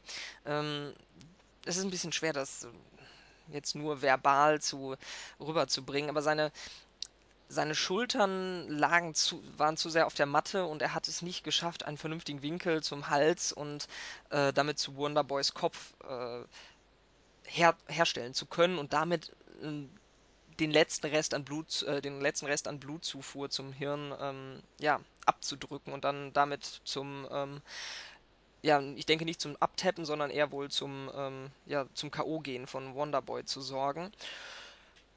Aber ich glaube wirklich, neun von zehn UFC-Fightern hätten in dieser Submission äh, tappen müssen. Die war von jemandem mit solchen Armen wie, wie äh, Woodley, das ist schon beeindruckend und ja, die Runde hat geendet mit Wonderboy, der tatsächlich auf einem sichtlich erschöpften Woodley drauf liegt und ihm tatsächlich mit Ground and Pound bearbeitet. Und ich glaube tatsächlich, das ist der Grund, wieso ähm, es eine 10-9-Runde bei dem einen Judge geworden ist. Das ist natürlich Schwachsinn, weil 10 Sekunden Ground and Pound gleichen nicht zwei mögliche äh, Submission-Finishes im Guillotine-Choke und ein ähm, fast Knockout aus. Aber so ist das nun mal. Und ähm, aber ich glaube, dass da tatsächlich so dieser, ja, der Gedankengang herkommt. Aber naja, was soll's. Ist Blödsinn, aber kann man jetzt nicht ändern. Insgesamt eine spektakuläre Runde und MMA, ähm, die Engländer sagen so schön in a nutshell, also so irgendwie so im Miniaturformat. Wenn man zeigen will, warum MMA so spektakulär ist, da hast du es. Ja, Brutale, wobei, achso, ja, mach, mach noch, mach noch. ja, einfach äh, unfassbar coole und spektakuläre Action im Stand und dann halt äh, Submissions plus Herz plus äh, ja, zwei charismatische Fighter. Das war schon, das war schon eine sehr, sehr geile Runde. Ja, also ich kann auch nachvollziehen, warum der Judge dann gesagt hat, okay, es ist nur eine 10-9-Runde, weil Wonderboy am Ende on top war.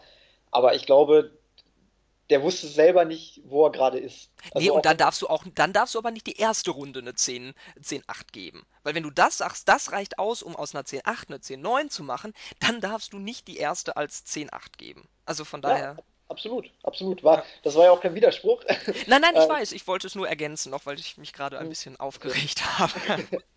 Ähm, nee, ich, ich habe gerade nur noch mal oder wollte noch mal auf das Ground and Pound von Wonderboy eingehen, denn wenn man sich die Schläge mal anguckt, das war technisch grausam. Er hat ja wirklich einfach nur versucht, irgendwie draufzuhauen nach dem Motto, oh, ich muss hier irgendwie durchkommen.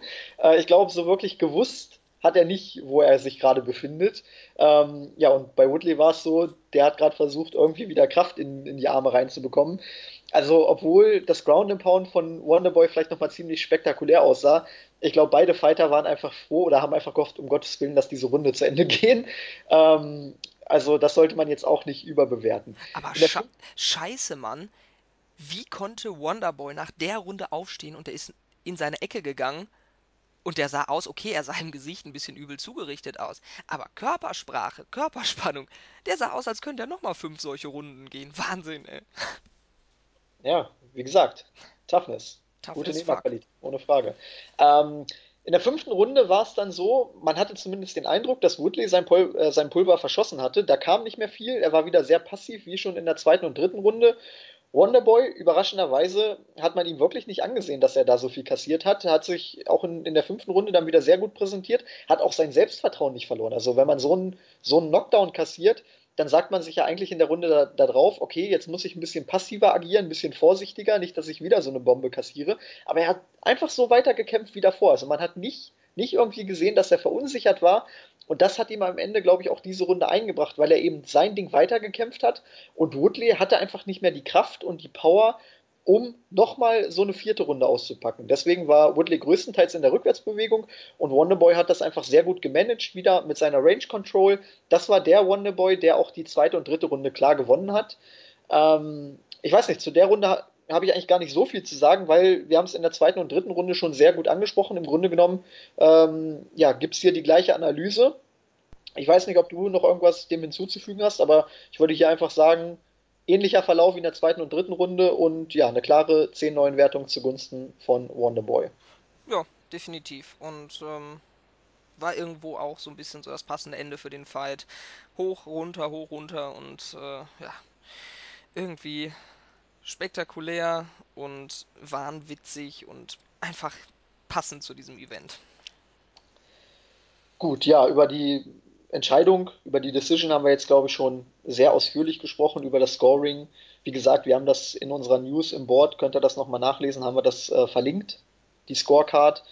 Äh, auch da kann man stundenlang drüber diskutieren. Wir haben ja jetzt auch schon gesagt, wie kann man die erste Runde werten, wie muss man die vierte Runde werten, äh, wie ist das Verhältnis dieser Runden. Also auch da kann man extrem flexibel ähm, Argumente finden für, für jeden Bereich. Man kann für Woodley welche finden, für Wonderboy. Ähm, du hast es gesagt, es gibt durchaus Perspektiven, die dann sagen, äh, Wonderboy hat das Ding mit, 47, äh, mit 48, 47 gewonnen. Also es gibt für jeden Ausgang Argumente und auch deswegen könnte man das hier ins Unendliche treiben und ausdiskutieren. Ich würde sagen, wir machen da auch einfach mal einen Haken hinter, falls es da noch irgendwas gibt. Äh, ja, könnte man das auch in der kommenden Woche nochmal aufgreifen, aber ich glaube, wir haben da jetzt alle Aspekte angesprochen. Ja, ich wollte Ähm, genau das, glaube ich, dann können wir das vielleicht einmal kurz nutzen und sagen, wenn ihr als Zuhörer irgendwelche Fragen habt oder irgendwas unklar ist, was wir jetzt gesagt haben, schreibt das bei Facebook, Twitter, YouTube, im Board. drunter, speziell jetzt, wo wir das zweigeteilt haben. Ähm, wenn ihr irgendwelche Fragen habt, dann können wir nächste Woche nochmal darauf eingehen. Nur mal so ganz kurz als Einschub. Genau, genau. Das stimmt. Ähm, hätte ich jetzt am Ende eigentlich auch nochmal erwähnen wollen, aber gut, da hast du schon mal vorweggenommen. Entschuldigung. Ähm, ich wollte jetzt noch kurz ähm, bei diesem Fight darauf eingehen, wie es weitergeht. Also in der News hatte ich geschrieben, wie groß ist die Wahrscheinlichkeit eines direkten Woodley versus Thompson Rematches. Wenn ich mir jetzt die Situation in der Division angucke, dann ist es relativ leicht. Also wir haben hier nicht so ein unfassbares Chaos wie bei Conor McGregor, sondern man hat eine klare Definition. Wir haben jetzt diesen Draw zwischen Wonderboy und Woodley und wir haben den eigentlichen Number One Contender Damien Maya. Maya hat ein Post-Fight-Interview gegeben, wo er gesagt hat, ich bin der rechtmäßige Herausforderer Nummer 1, ich muss den Titelkampf bekommen.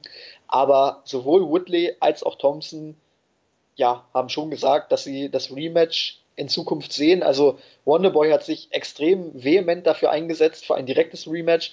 Bei Woodley war es so ein bisschen bedeckt. Er hat gesagt, ja, das Rematch wäre durchaus eine Option, allerdings haben wir auch noch Damien Maya. Also er hat versucht, das alles so ein bisschen offen zu halten.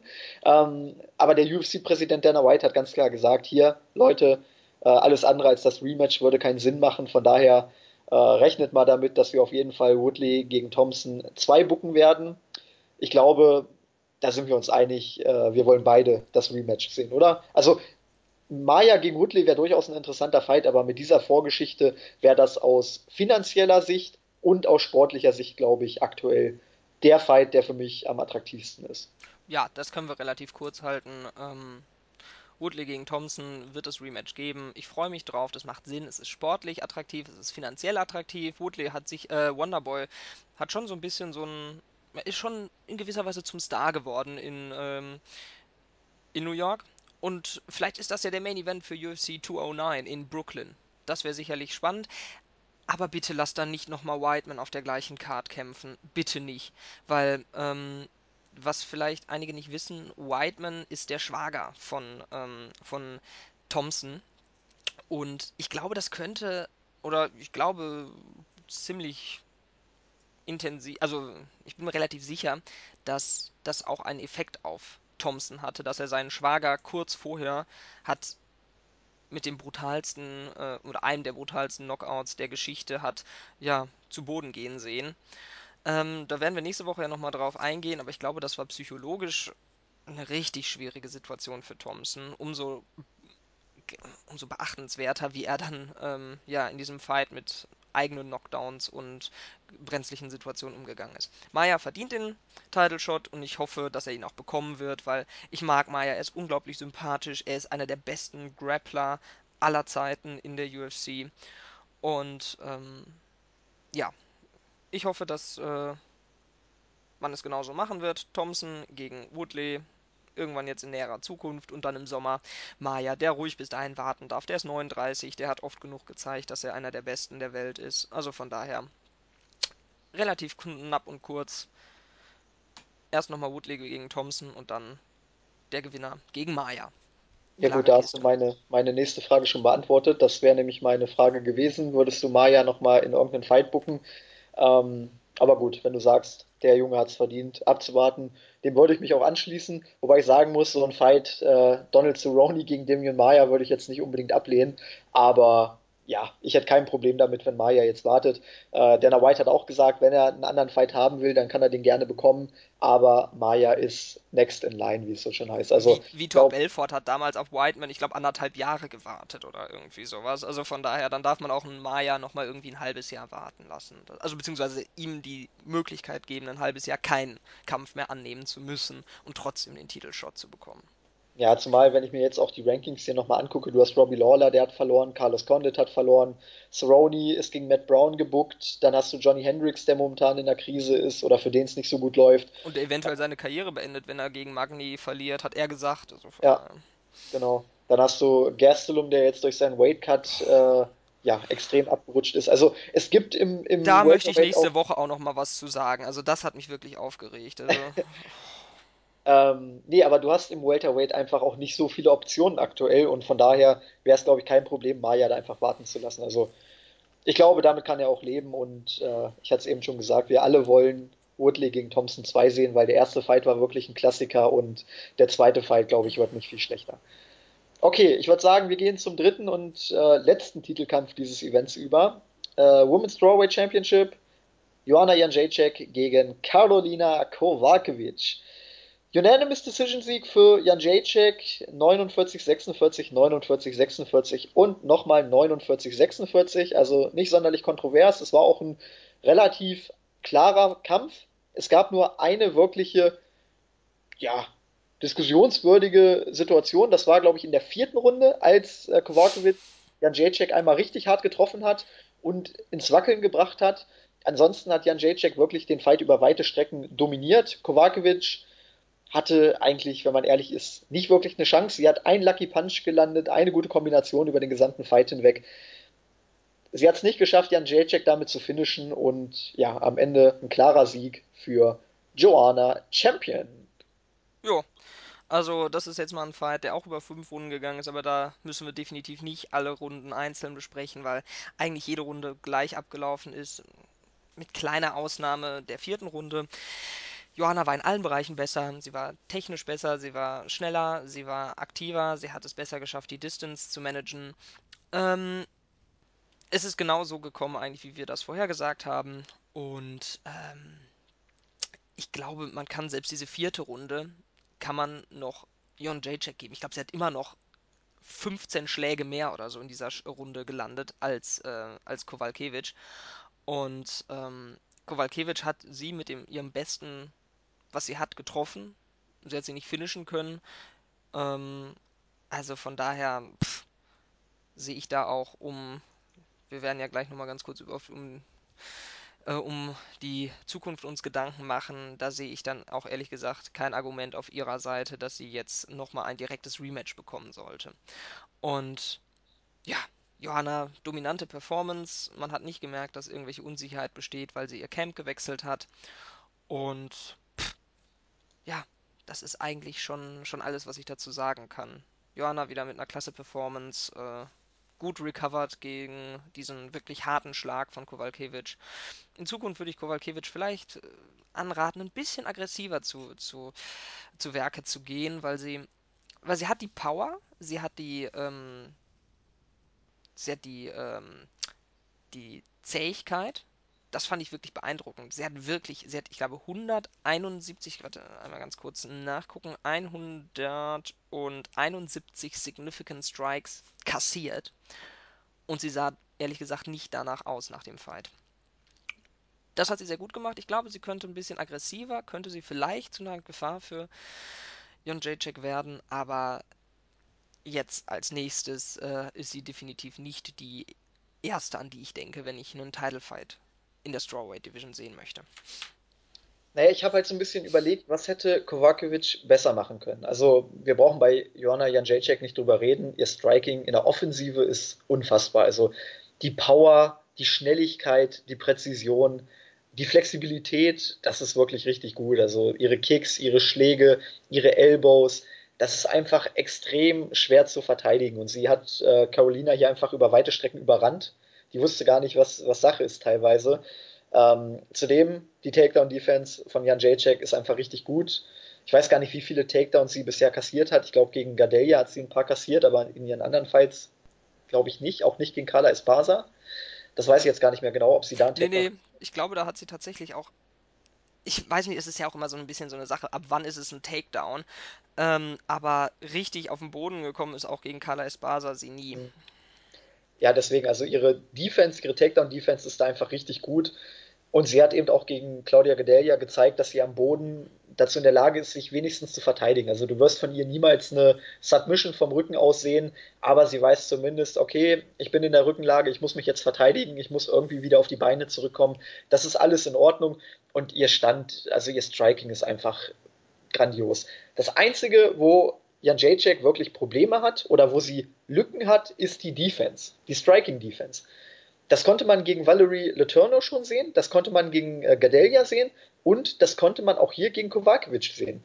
Du hast gesagt, Kovacevic war etwas zu passiv. Fand ich auch. Denn man konnte sehen, sobald Carolina mal versucht hat, nach vorne zu gehen, sobald sie versucht hat, aggressiver zu werden, da hat sie auch mal getroffen. Ich weiß nicht, warum sie das so selten gemacht hat. Wir haben im Vorfeld, hatten wir drüber gesprochen, ihre Keys to Victory sind unter anderem ihr Footwork benutzen, Angles kreieren und dann mit der Power treffen. Das hat sie einmal gemacht, also einmal richtig gut und sofort hat sie Joanna ins äh, Wanken gebracht. Warum hat sie das nicht häufiger gemacht? War es der Respekt? Ich weiß es nicht. Aber das wäre auf jeden Fall ein Ansatz gewesen, wo man sagt, Mensch, Mädchen, wenn du das öfters gemacht hättest, hättest du eine Chance gehabt. Das fand ich ein bisschen schade. Also man hat in dieser einen Aktion gesehen, dass auf jeden Fall mehr möglich gewesen wäre. Aber sie konnte es leider nicht umsetzen. Und ähm, ja, wie gesagt, die Offensive von Jan Jacek zu verteidigen ist einfach verdammt schwer. Also da sehe ich in der Division auch niemanden, der äh, ihr Striking wirklich ähm, ja, vollständig verteidigen kann. Ähm, sie ist schwer auf den Boden zu bekommen. Also man kann eigentlich sein Heil nur in der Offensive suchen. Man kann nicht sagen, okay, ich versuche über die Defensive zu kommen, sondern man muss Jan Jacek aktiv unter Druck setzen, man muss sie in die Defensive drängen und man muss sie mit äh, ihrer ausbaufähigen Striking Defense äh, ja, am Ende ausstechen. Dann hast du eine Chance. Und ich glaube schon, dass Carolina das kann. Also sie ist eine gute Kickboxerin, sie hat Power, sie hat ein gutes Footwork ich, ich verstehe es nicht, warum sie es nicht genutzt hat oder warum sie es so selten genutzt hat. War es der Respekt, war es die Angst, war es der Druck? Ich, ich kann es mir nicht erklären. Also ich hätte mir da einfach ein bisschen mehr gewünscht und ein bisschen mehr erwartet, ähm, dass sie Jan Jacek nicht am Boden dominieren wird. Ich denke, das war klar, aber ja, also wie gesagt, lange Rede, kurzer Sinn. Ich hätte mir gewünscht, dass Carolina sich vielleicht ein bisschen mehr zutraut, dann wäre auch mehr gegangen, aber so stimme ich dir absolut zu. Ganz klarer Sieg für Jan Jacek ähm, 49, 46. Die vierte Runde kann man durchaus auch für Johanna werten, aber es war einfach der klarste Treffer, sag ich mal, des gesamten Fights, den Carolina da gelandet hat und von daher kann man schon sagen, hier, sie hat den eindeutigsten Treffer gelandet, deswegen sollte man ihr die Runde geben. Also ich glaube, es macht das Vieh am Ende auch nicht fett, ob wir jetzt 50, 45 oder 49, 46 sagen. Klarer Sieg für Jan Jacek, aber es wäre halt mehr möglich gewesen.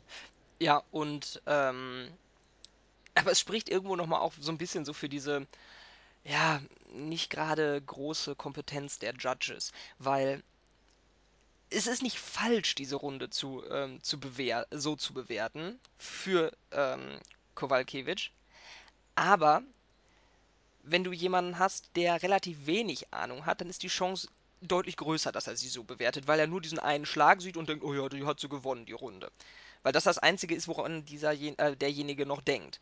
Während jemand, der ein bisschen mehr Ahnung hat, vielleicht einfach die, die gesamte Runde sieht und analysiert. Es ist nicht falsch, aber es ist äh, irgendwo nochmal so, so ein bisschen so ein Hinweis darauf, dass die ähm, vielleicht nicht so die allermeiste Ahnung haben.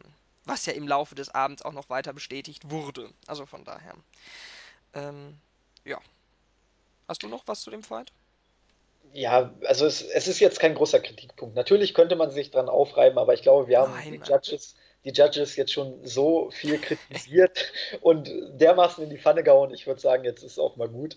Ja. Ähm, ich, ich, würde gerne noch darüber sprechen, wie es weitergeht für Jan Jacek. Also wir halten mal fest, ich muss jetzt hier auch nochmal die Rankings öffnen. Sie hat die Nummer 1, Claudia Gadelia, besiegt. Zweimal. Hat, genau, zweimal sogar. Einmal sehr kontrovers, beim zweiten Mal relativ deutlich, meiner Meinung nach, aber gut, kann man auch drüber sprechen. knapp, aber letztendlich nicht kontrovers. Also das erste Mal war kontrovers, das zweite Mal war zwar knapp, weil es eine 48-47 Decision war, aber es war innerhalb der Runden war es halt deutlich. Also von genau. daher. Genau. So, dann hat sie die Nummer 3, das ist Carla Espasa, hat sie bei ihrem Titelgewinn besiegt. Dann hat sie zerstört. noch. Zerstört. Also wirklich. Zerstört. Äh, zerstört. Jessica Penn oder Penne hat sie auch zerstört, das war die Nummer 13. Und Valerie Letourneau hatte ich auch schon angesprochen, die Nummer 9. So, das sind die Contenderinnen, die Jan Jacek allein zerstört hat. Wenn wir jetzt mal gucken, wir haben die Nummer 4, Rose Namajunas, die hat aber zuletzt gegen Kovacevic verloren. Somit ist es sehr fragwürdig, warum man ihr jetzt den Title Shot geben sollte. Wenn schon Kovacevic keine Chance hatte, warum sollte es dann jemand haben, der gegen äh, Kovacevic verloren hat? Dann haben wir Tisha Torres, die wiederum gegen Namajunas verloren hat. Auch da ist dieses Argument da, warum sollte jemand den Shot bekommen, der schon gegen jemand anderen verloren hat, der den Shot bekam. Dann haben wir noch äh, Joanne Calderwood, die hat, also das ist die Nummer 7, hat gegen die Nummer 5 Jessica Andrasch verloren.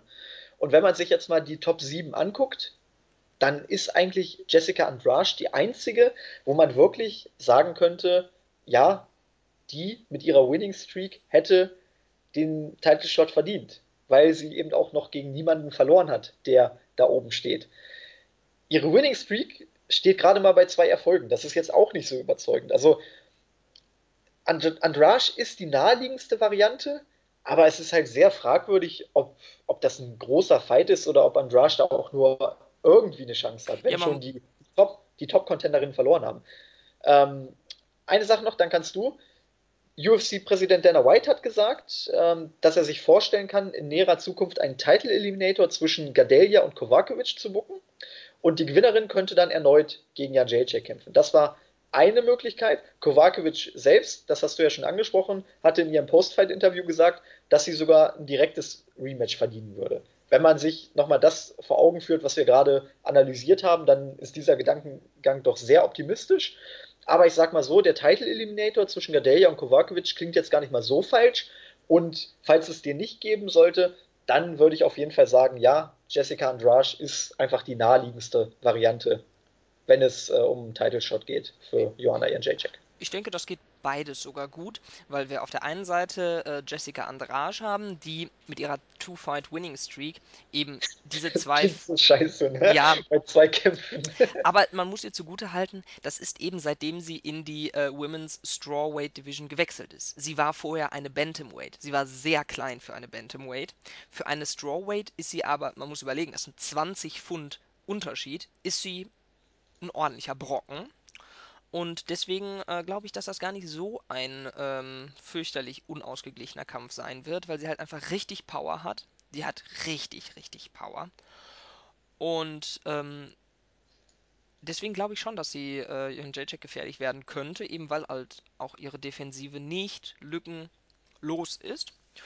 Und ähm, es ist nun mal so mit Gedeya gegen Kowalkovic, das ist, finde ich, ist eine gute Idee, gefällt mir. Aber als allererstes muss erstmal, äh, heute ist Donnerstag noch, übermorgen, äh, Claudia Gede äh, Clo oder Claudia, Claudia, äh, wie immer man es auch nennen möchte, äh, sie nennen möchte, tut mir leid, ähm, gegen Courtney Casey bei der Fight Night in Sao Paulo ran. Ich setze da auch auf sie, aber dementsprechend ist halt auch eben dieser Fight gegen Kowalkovic ist noch so ein bisschen hin.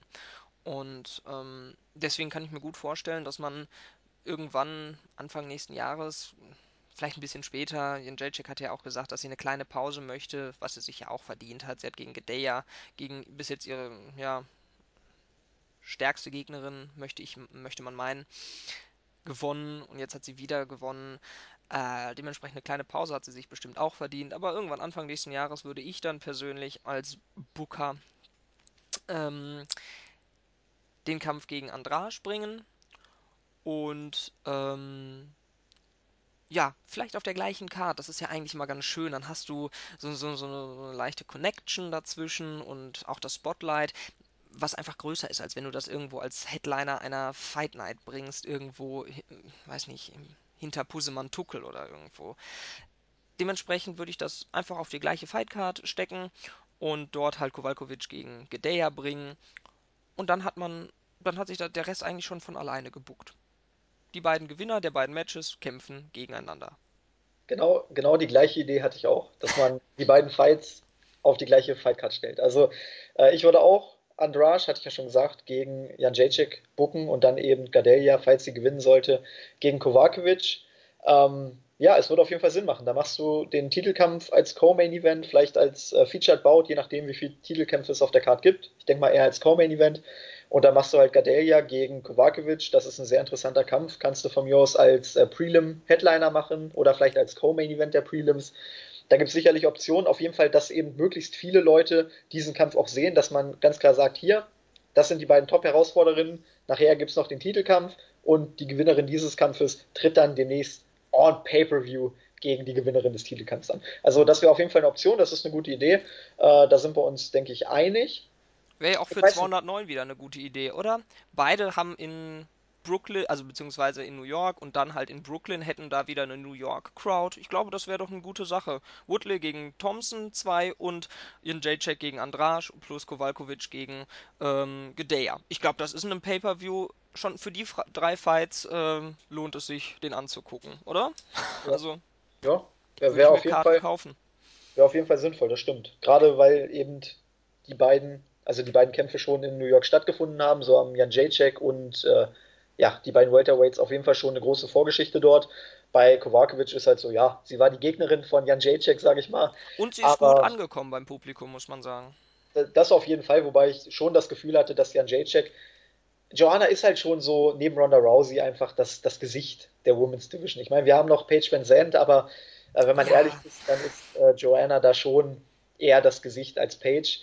Äh, ich habe auch bewusst Paige Van Zandt gegen äh, Michelle Waterson mal außen vor gelassen. Den Kampf gibt es ja auch noch, aber ich glaube, selbst wenn da Waterson oder Van Zandt ganz dominant gewinnen sollte, ich glaube, beide brauchen einfach noch sehr, sehr viel Zeit, bevor sie da irgendwie ins Titelgeschehen einsteigen können.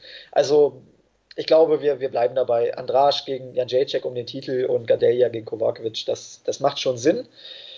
Ähm, ja, damit wären wir mit diesen drei Kämpfen durch, haben über zwei Stunden schon verbraucht, ja. äh, sind damit leicht von unserem ursprünglichen Zeitplan abgekommen. Wir sind pünktlicher als die Deutsche Bahn, Mann. Genau, aber ganz knapp nur. Ja. Ja, aber man, man sieht eben allein schon an diesen drei Fights, wie viel Diskussionsstoff dieses Event äh, gebracht hat. Wir haben jetzt drei Fights von äh, elf, elf äh, analysiert und trotzdem schon zwei Stunden geredet. Also wenn man das mal hochrechnet, ich meine, klar, für den ersten Fight braucht man nicht so lange wie für den Main Event, aber trotzdem, da würde auf jeden Fall ein fetter Podcast zusammenkommen. Und deswegen haben wir uns eben auch gedacht, dass wir in der kommenden Woche uns dann mit den Undercard-Prelim-Fights be beschäftigen werden. Natürlich auch da nur mit den wichtigsten, nicht, dass das irgendwie ausartet. Ähm, aber ich denke schon, dass man Chris Weidman, Joel Romero, äh, Misha Tate gegen Raquel Pennington, dann Frankie Edgar, Jeremy Stevens und Khabib Nurmagomedov gegen Michael Johnson, dass man die vier Fights auf jeden Fall nochmal genauer besprechen sollte. Und ja, vom vom Rest der Preliminary Cards, sage ich mal, kann man ja zumindest kurz nochmal ansprechen, was da noch so passiert ist. Wir hatten es ja auch schon gesagt, wenn ihr da noch irgendwelche Anmerkungen habt oder Fragen, immer her damit, rein in den äh, Thread. Wir werden das auf jeden Fall aufgreifen und nochmal besprechen. Ich würde sagen, wir machen erstmal den ersten Teil von UFC 205 zu und gehen über ähm, zu unserer Vorschau auf den Doubleheader am kommenden Wochenende. Aus irgendwelchen Gründen hat sich die UFC gedacht, Mensch, es wäre doch richtig cool, nicht nur ein Event an einem Tag zu machen, sondern wir machen gleich zwei Events. Deswegen gibt es zwei UFC Fight Nights an einem Tag. Am Samstag, den 19. November, wird zunächst die UFC Fight Night 99 Musashi gegen Hall 2 ähm, in der SSE Arena in Belfast, Nordirland stattfinden. Und später, aufgrund der Zeitverschiebung, passt es ja sogar, wird dann die UFC Fight Night 100 Bader gegen Nogueira 2 in Sao Paulo, Brasilien stattfinden. Also es wird sehr international. Ähm, auf zwei unterschiedlichen Kontinenten wird es ordentlich zur Sache gehen und ich habe gerade nochmal nachgezählt. Wir werden sage und schreibe 25 Kämpfe an diesem Tag zu sehen bekommen. Also wirklich eine massive UFC Show oder zwei massive UFC-Shows, die wir da bekommen werden. Äh, sehr, sehr viel Action.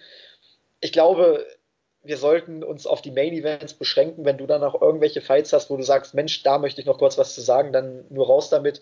Aber ich glaube, es reicht, wenn wir die beiden Main Events ansprechen, denn die restliche Card oder die restlichen Cards sind nicht sonderlich stark besetzt. Da gibt es zwar den einen oder anderen interessanten Kampf, aber wirklich viel Bedeutung haben eigentlich nur die beiden Main Events. Deswegen würde ich sagen, ähm, der Main Event der UFC Fight Night 99, Gegard Musasi gegen Uriah Hall. Es ist ein Rematch zwischen den beiden.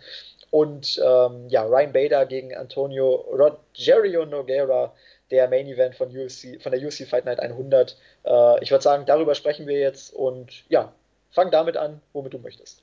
Ja, ich halte mich ein bisschen kurz, ähm, sagte er und redete wieder eine Stunde. Nein, das kann ich euch versichern, ich werde jetzt keine Stunde mehr reden. Ähm, ja, ich fange einfach mal an mit Gegard Mousasi gegen Uriah Hall.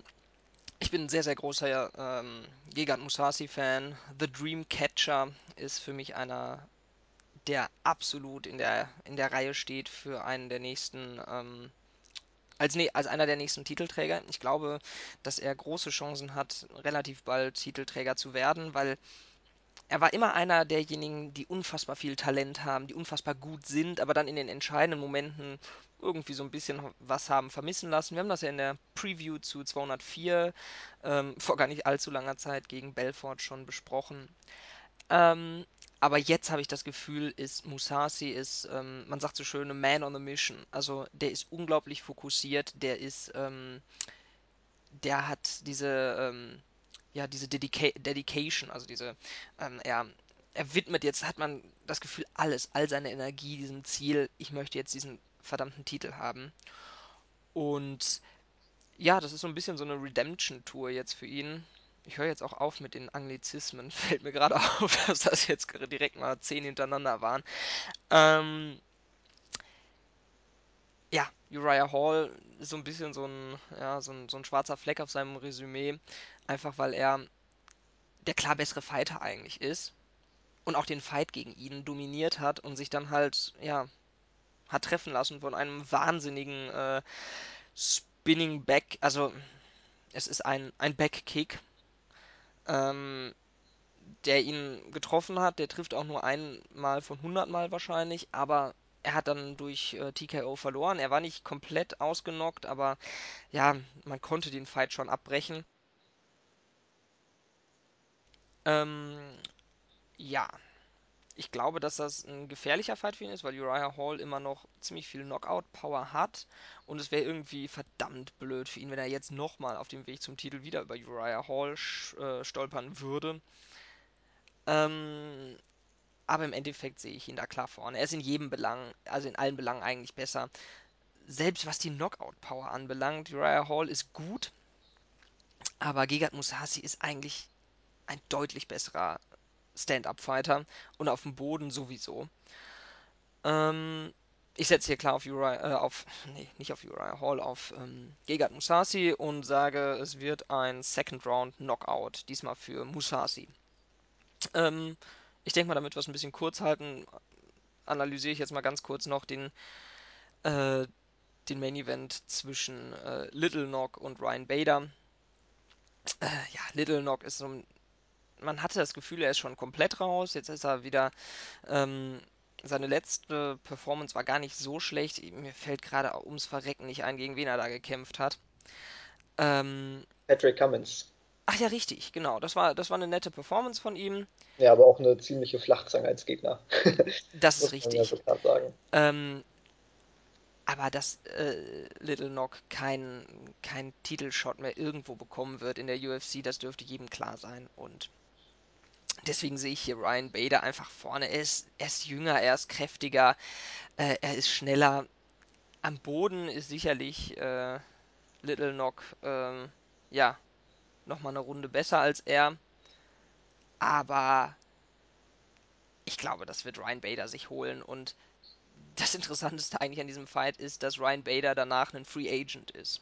Und ähm, ja, nicht mehr bei der UFC unter Vertrag steht. Das heißt nicht, dass er dann weg ist, aber er will halt einmal all seine Optionen abwägen und das ist halt ein weiterer Fighter, der ja so ein bisschen mh, einen Ego-Trip fährt. Das ist gar nicht negativ gemeint, sondern einfach äh, Evolution des Sports. Ist interessant, bin gespannt, weil ja, bei, bei Bellator vielleicht Ryan Bader, ich weiß es nicht, könnte durchaus ähm, vielversprechend sein. Auch wenn ich glaube, dass er am Ende bei der UFC bleiben wird, speziell wenn Cormier gegen Johnson gewinnen sollte, ist Bader der einzige, der noch Sinn macht als Contender in der UFC Light Heavyweight Division.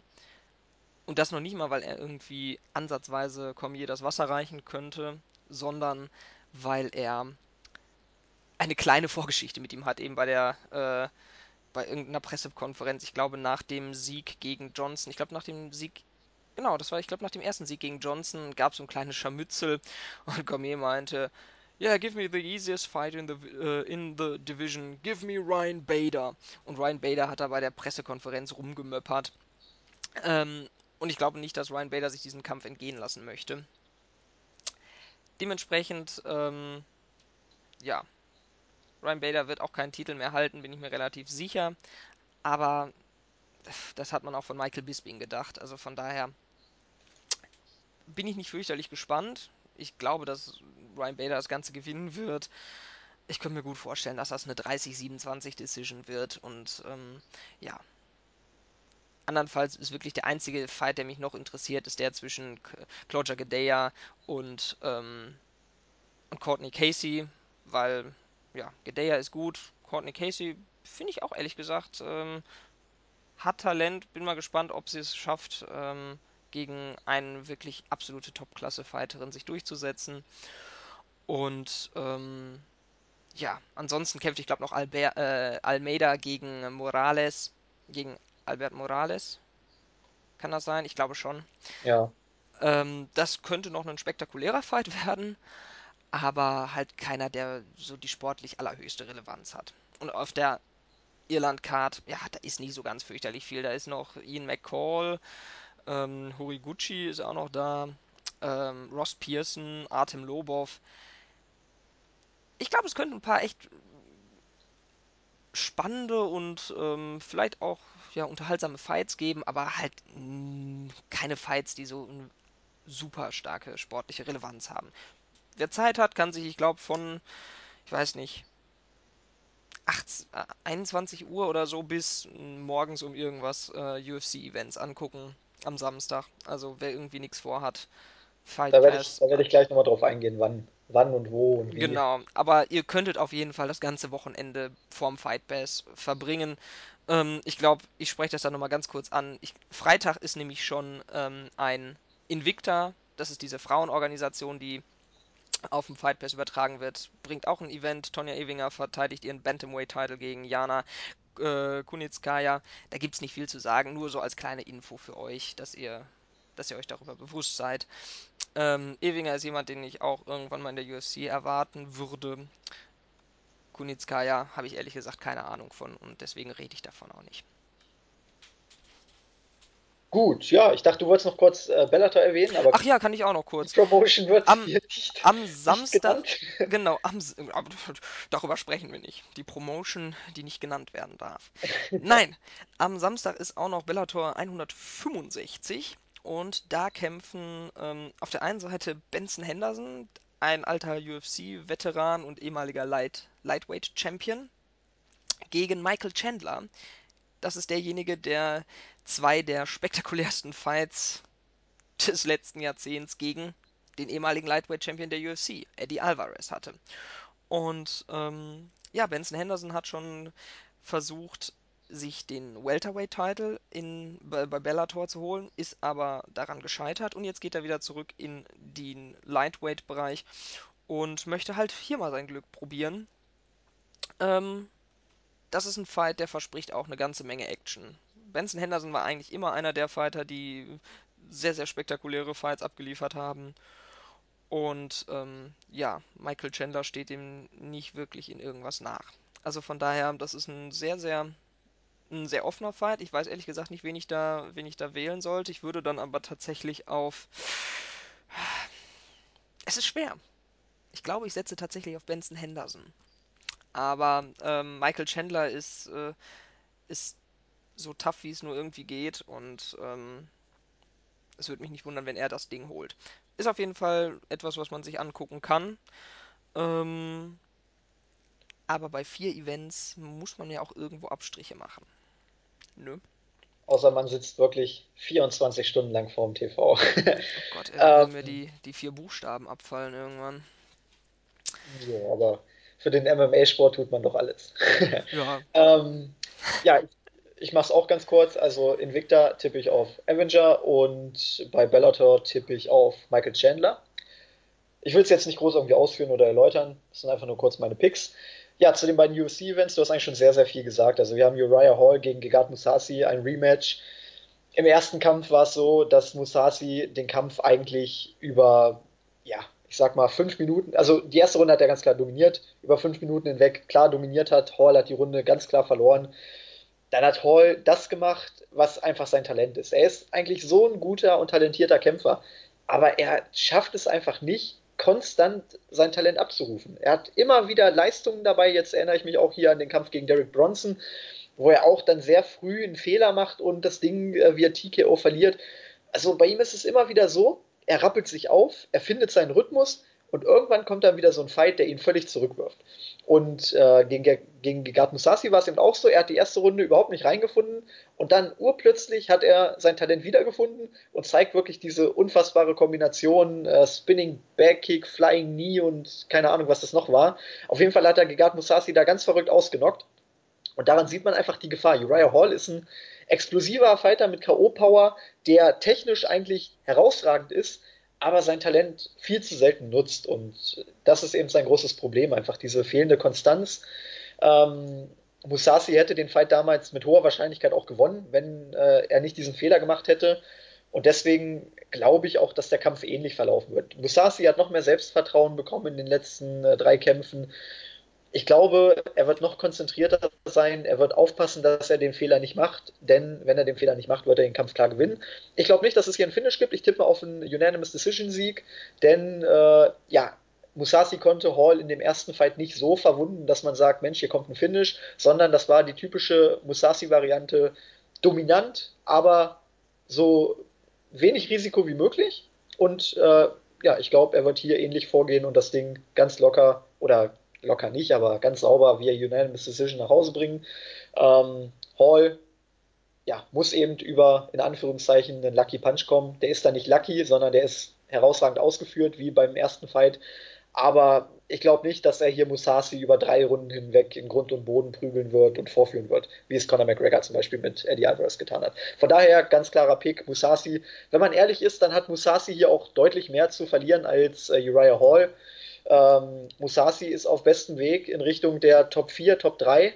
Ähm, ja, Uriah Hall steht irgendwo im Mittelfeld der Rankings. Also Hall hat hier nichts zu verlieren. Wenn er verliert, dann kann man sagen, okay, er hat gegen Top-Contender verloren. Wenn er gewinnt, dann macht er einen Sprung nach vorne. Bei Musasi ist es halt so, wenn er äh, Uriah Hall besiegt, dann sagt man, ja, gegen einen mittelmäßigen Kämpfer gewonnen. Ähm, und wenn er verliert, dann fragt man sich eben, ja, wie kann er nochmal gegen den gleichen Fighter verlieren, den er davor schon dominiert hat. Also Musasi kann hier mehr verlieren als äh, Hall. Im zweiten Fight ist es dann so, Bader gegen Lil Nog, das ist für mich einfach ein Aufbaukampf. Für Bader muss ich ganz klar sagen. Ich erinnere mich jetzt nicht mehr so gut an den ersten Kampf, der war, glaube ich, im September 2010 Korrigier mich, ich glaube 2010. Ich meine auch, aber. Warte, Moment. Ich gucke guck schon, red du Achso. weiter, ich gucke weiter. Genau. Guck Den hat auf jeden Fall Bader auch ganz dominant gewonnen. Ich glaube, das war eine Decision damals. Also sehr dominanter Sieg zugunsten von Bader. Und ähm, ja, Rogerio Noguera ist mittlerweile über 40. Also ich sehe es einfach nicht, dass der nochmal hier irgendwie eine Performance raushaut. Du hast es gesagt, gegen Patrick Cummins hat er gewonnen, aber Patrick Cummins ist eine Flachzange. Und ähm, er wurde von äh, Anthony Johnson wirklich ins Land der Träume geschickt. Also das war für mich sein Karriereende. Danach hat er nochmal gegen Shogun äh, verloren, wo er auch nicht wirklich ja, einen guten Kampf gezeigt hat. Also der Kampf war unterhaltsam, aber er war aus Sicht von Noguera nicht so gestaltet, dass man sagt, Mensch, da hat er eine wirklich gute Leistung abgerufen, sondern das war ein wilder Kampf. Ähm, wenig Taktik, wenig Technik und äh, ja, Lil Nock kann da froh sein, dass er ein Kinn gehalten hat, sag ich mal. Ansonsten hätte er das Ding auch verloren. Also für mich gibt es hier keine Möglichkeit, dass äh, Rogerio das Ding gewinnt. Er hat ein gutes Ground Game, klar. Aber Bader ist eben auch ein klasse Wrestler, deswegen glaube ich, dass Bader Noguera am Boden dominieren wird, mit Ground and Pound bearbeiten wird. Und ich glaube auch nicht, dass äh, Noguera da irgendwas entgegenzusetzen hat. Im Stand wird er eh keine Chance haben. Äh, Noguera war noch nie der allerbeste Boxer. Wie gesagt, das ist bei ihm immer sehr wild. Ähm, ja, da sehe ich Bader technisch einfach vorne, aber ich glaube, dass Bader sagen wird, ich werde im Stand nicht zu viel Risiko gehen. Wenn sich der Knockout anbietet, dann werde ich ihn durchbringen. Aber ansonsten werde ich schon versuchen, das Ding am Boden zu dominieren und ja, dann mit Ground and Pound zu finishen oder eben über die Runden zu gehen. Ich glaube, er wird, es ist ja ein Fünf-Runden-Kampf. Ich glaube, er wird, ähm, ja, ja Noguera allein aus, aus, dem äh, konditionellen Aspekt oder wenn man sich die Cardio anschaut, allein deswegen wird er Noguera dann in den äh, Championship Rounds, auch wenn es hier keine Championship Rounds sind, aber in der vierten und fünften Runde einfach konditionell überlegen sein und er wird ihn dann besiegen. Ähm, man muss gucken, ob es ein Finish wird. Ich, ich, rechne durchaus damit. Ich sag mal einfach TKO in der vierten Runde. Auf jeden Fall ein ganz klarer Sieg für Ryan Bader. Und ähm, es ist ähnlich wie bei dem anderen Fight. Ähm, Bader hat hier eigentlich viel zu verlieren und kaum was zu gewinnen. Aber wenn man ehrlich ist, Noguera hat auch nicht viel zu gewinnen. Also selbst wenn er gewinnt, du hast es gesagt, ein Title Contender wird er eh nicht mehr. Wenn er verliert, dann sagt man ja, Karriere vorbei. Also das ist wirklich jetzt auch kein Fight, wo man sagt, wow, geiles Ding, es ist ein Rematch, genau wie äh, Hall gegen, gegen Musashi, aber das sind beides keine Fights, die mich jetzt besonders vom Hocker hauen, generell die beiden Cards. Der interessanteste Fight von allen 25 ist, glaube ich, Ali Bagautinov gegen äh, Koji Horiguchi. Da kann man durchaus äh, ja, von einem Contenders-Fight sprechen. Ich kann gerade noch mal kurz in die Rankings gucken. Äh, Horiguchi ist die Nummer 4 und Bagautinov die Nummer 8. Also da geht schon um ein bisschen was, aber ansonsten haben wir hier nicht sonderlich viel, was wirklich von Bedeutung ist. Gadelia muss gewinnen, natürlich. Thomas Almeida muss gewinnen, um im Bantamweight dran zu bleiben. Aber das sind jetzt alles keine Fights, die mich wirklich vom Hocker hauen. Also das sind 25 Kämpfe, die man sich angucken kann, die man genießen kann. Aber ich werde da nicht wie bei UFC 205 äh, zitternd vorm Fernseher sitzen und bei jedem Schlag und bei jeder Kombination zusammenzucken, ähm, ja, weil der Fight vorbei sein könnte und das so viel Bedeutung hat. Das wird nicht passieren. Also ich werde es mir angucken, ich werde es genießen, aber so wirklich vom Hocker reißen wird es mich, glaube ich, nicht. Natürlich können das gute Kämpfe werden, ohne Frage, das will ich gar nicht bestreiten, aber die Bedeutung ist halt nicht so so extrem. Ich will noch kurz erklären, wie ihr euch das Ganze anschauen könnt. Äh, das ist nämlich sehr, ja, nicht, nicht kompliziert, aber es gibt ja doch. Lass mich kurz nur vorher eben reingrätschen, weil du ja eben gefragt hattest. Du hattest erstens recht, September 2010. Du hattest zweitens wieder recht. Es war eine 30-27 äh, Decision für Ryan Bader. Und um mich kurz eben zu erklären, weil ich einen 30-27 vorher gesagt habe, das wäre eine sehr, sehr, also das wäre schon beeindruckend, wenn das bei einem Fünf-Runden-Kampf rauskommen würde. Das, das, das, würde, das würde nicht mal Doug Crosby hinbekommen. Nein, noch nicht mal Doug. Ähm, es hat sich einfach nicht angefühlt wie ein Main Event, deswegen habe ich dem Ganzen nur drei Runden gegeben. Aber ähm, du hast absolut recht. Ähm, ich glaube, ich, ich habe bei, bei, bei Hall gegen Musashi auch von drei Runden gesprochen. Natürlich ist es auch ein Fünf-Runden-Kampf. Ähm, es fühlt sich, ich glaube, auch einfach kleiner an, weil eben ja. so direkt nach UFC 205 Deswegen, um, um das nochmal kurz zu berichtigen, wenn Musashi über fünf Runden hinweg keinen Fehler macht, gewinnt er den Kampf. So. Richtig. Und deswegen ähm, ich glaube, da, also da hast du durchaus recht. Ähm, Noguera drei Runden hätte ich ihm noch zugetraut, so irgendwie so mit, mit einem Bein und, äh, und halbem Kopf noch in die Ziellinie sich zu retten, äh, über die Ziellinie sich zu retten. Aber fünf Runden, glaube ich, wird er nicht mit Ryan Bader überstehen. Also von daher glaube ich auch. Vierte, fünfte Runde irgendwann Knockout. TK, aber eher so ein TKO mit Ground and Pound äh, für Ryan Bader. Gut, ja, dann will ich noch kurz erklären, wie ihr euch das Ganze anschauen könnt. Ähm, ein großer Teil ist über den UFC Fight Pass zu sehen. Das hatten wir ja im Vorfeld von UFC 205 schon erklärt, wie ihr euch das Ding an, anschaffen könnt. Äh, 7,99 Euro im Monat. Äh, ich glaube, wenn man sechs Monate abschließt, ein Abo, dann 6,99 Euro. Und wenn man ein Jahr abschließt, ein Abo, dann ist es sogar nur 5,99 Euro, oder? Absolut richtig. Genau. Also wirklich ein ganz solider Preis. Ähm, da bekommt ihr dann zum einen die Exclusive Fight Pass Prelims, also die Prelim Preliminary Card von der UFC Fight Night 99. Diese beginnt um, jetzt muss ich nachgucken, 18.15 Uhr deutscher Zeit, also wirklich eine, eine schöne Zeit. Primetime in Deutschland, MMA zur Primetime gibt es auch nicht so oft, allein deswegen sollte man da schon reingucken, egal wie bedeutungslos die Card ist. Ähm, so, die Main Card dieses Events wird es dann um 22 Uhr am Samstagabend geben, aber nicht auf dem Fight Pass. Das ist das Einzige, wo ihr umschalten müsst, nämlich auf Run Fighting. Bei Run Fighting äh, kannst du mir kurz einen Gefallen tun und bitte mal nachgucken, ob man das exklusiv kaufen muss oder ob das im äh, sogenannten Black Pass dabei ist. Ich meine, das wäre ein Black Pass, aber ich guck mal eben nach. Guck mal nach. So, das äh, zur UFC Fight Night 99. Also die ist wirklich aufgeteilt einmal in die UFC Fight Pass Preliminary Card, die nur auf dem Fight Pass läuft, und dann die Run Fighting Main Card, die nur auf Run Fighting zu sehen ist. Also wundert euch nicht, wenn ihr auf dem Fight Pass die Prelims guckt und dann auf einmal äh, steht da Not Available in Your Area, dann müsst ihr umschalten auf Run Fighting. Ähm, ja, und die UFC Fight Night 100 ist dann vollständig über den äh, UFC Fight Pass zu sehen. Da steht zwar UFC Fight Pass Prelims, äh, Fox Sports One Prelims und Fox Sports One Main Card. Lasst euch davon nicht ähm, irgendwie verunsichern. Das sind einfach nur die Informationen für die Amerikaner.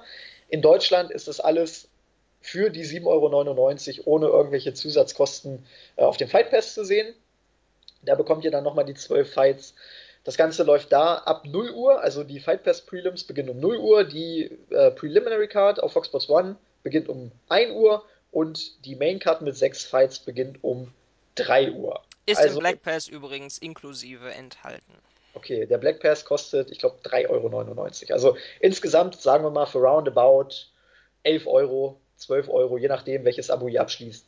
Könnt ihr hier 25 Fights sehen und natürlich noch viel mehr. Also es ist ja Und Invicta könnt ihr am Freitag genau. über den Fight Pass gucken.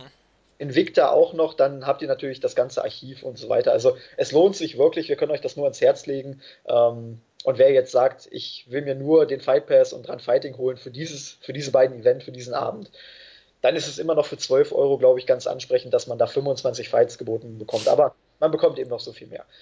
Ja, ich glaube, wir sind jetzt an der zweieinhalb Stunden Marke angekommen, wenn nicht sogar drüber. Ich glaube, wir machen hinter das Ganze für heute einen Haken, oder? Ich glaube, du ähm, beschwörst wieder deinen inneren Carsten Schäfer für, für den Abschluss und dann gehe ich Pfannkuchen essen. Ich habe Hunger. Jetzt, Mann, jetzt hast du wieder einen Spoiler rausgehauen. Jetzt hast du die, die große Überraschung mir genommen. Ah, ähm, das tut mir leid. Ja, ich, ich weiß nicht, hast du noch irgendwas, was du an die Userschaft loswerden möchtest? Ähm, du hattest ja am Anfang gesagt, ob ich irgendwen grüßen möchte oder so. Ähm, ich ich möchte erstmal einfach alle grüßen, weil ich glaube, das ist, ähm, es ist sehr, ich freue mich einfach, dass wir jetzt hier so regelmäßig ähm, einen, einen Podcast bringen und dass wir so viel Feedback bekommen. Das ist wirklich, das, das macht Spaß. Es macht uns beiden, glaube ich, einfach schon Spaß, diesen Podcast überhaupt zu produzieren. Aber wenn man dann auch noch so viel positives Feedback bekommt, ähm, ja, das, das setzt dem Ganzen im Positiven einfach nochmal die Krone auf und ähm, ich glaube, ich spreche für uns beide, wenn ich sage, dass das uns beiden wirklich was bedeutet, wenn wir von euch ähm, ja Anregungen, Lob, Kritik bekommen. Das ist wirklich schön und ja, vielen Dank dafür und nächste Woche wird es wieder proppenvoll. Ja, das auf jeden Fall. Wir hatten es ja vorhin schon angesprochen. UFC 205 wird natürlich wieder das Thema sein. Dann haben wir, glaube ich, schon die nächste Fight Night auf dem Programm. Äh, es, es, hört nicht auf. Ich glaube, das ist dann die aus Australien. Dann wollen wir natürlich auch nochmal auf die beiden Fight Nights von diesem Wochenende zurückblicken. Also das wird wirklich auch in der kommenden Woche wieder eine extrem vollgepackte Show. Also stellt euch drauf ein, nehmt euch Zeit.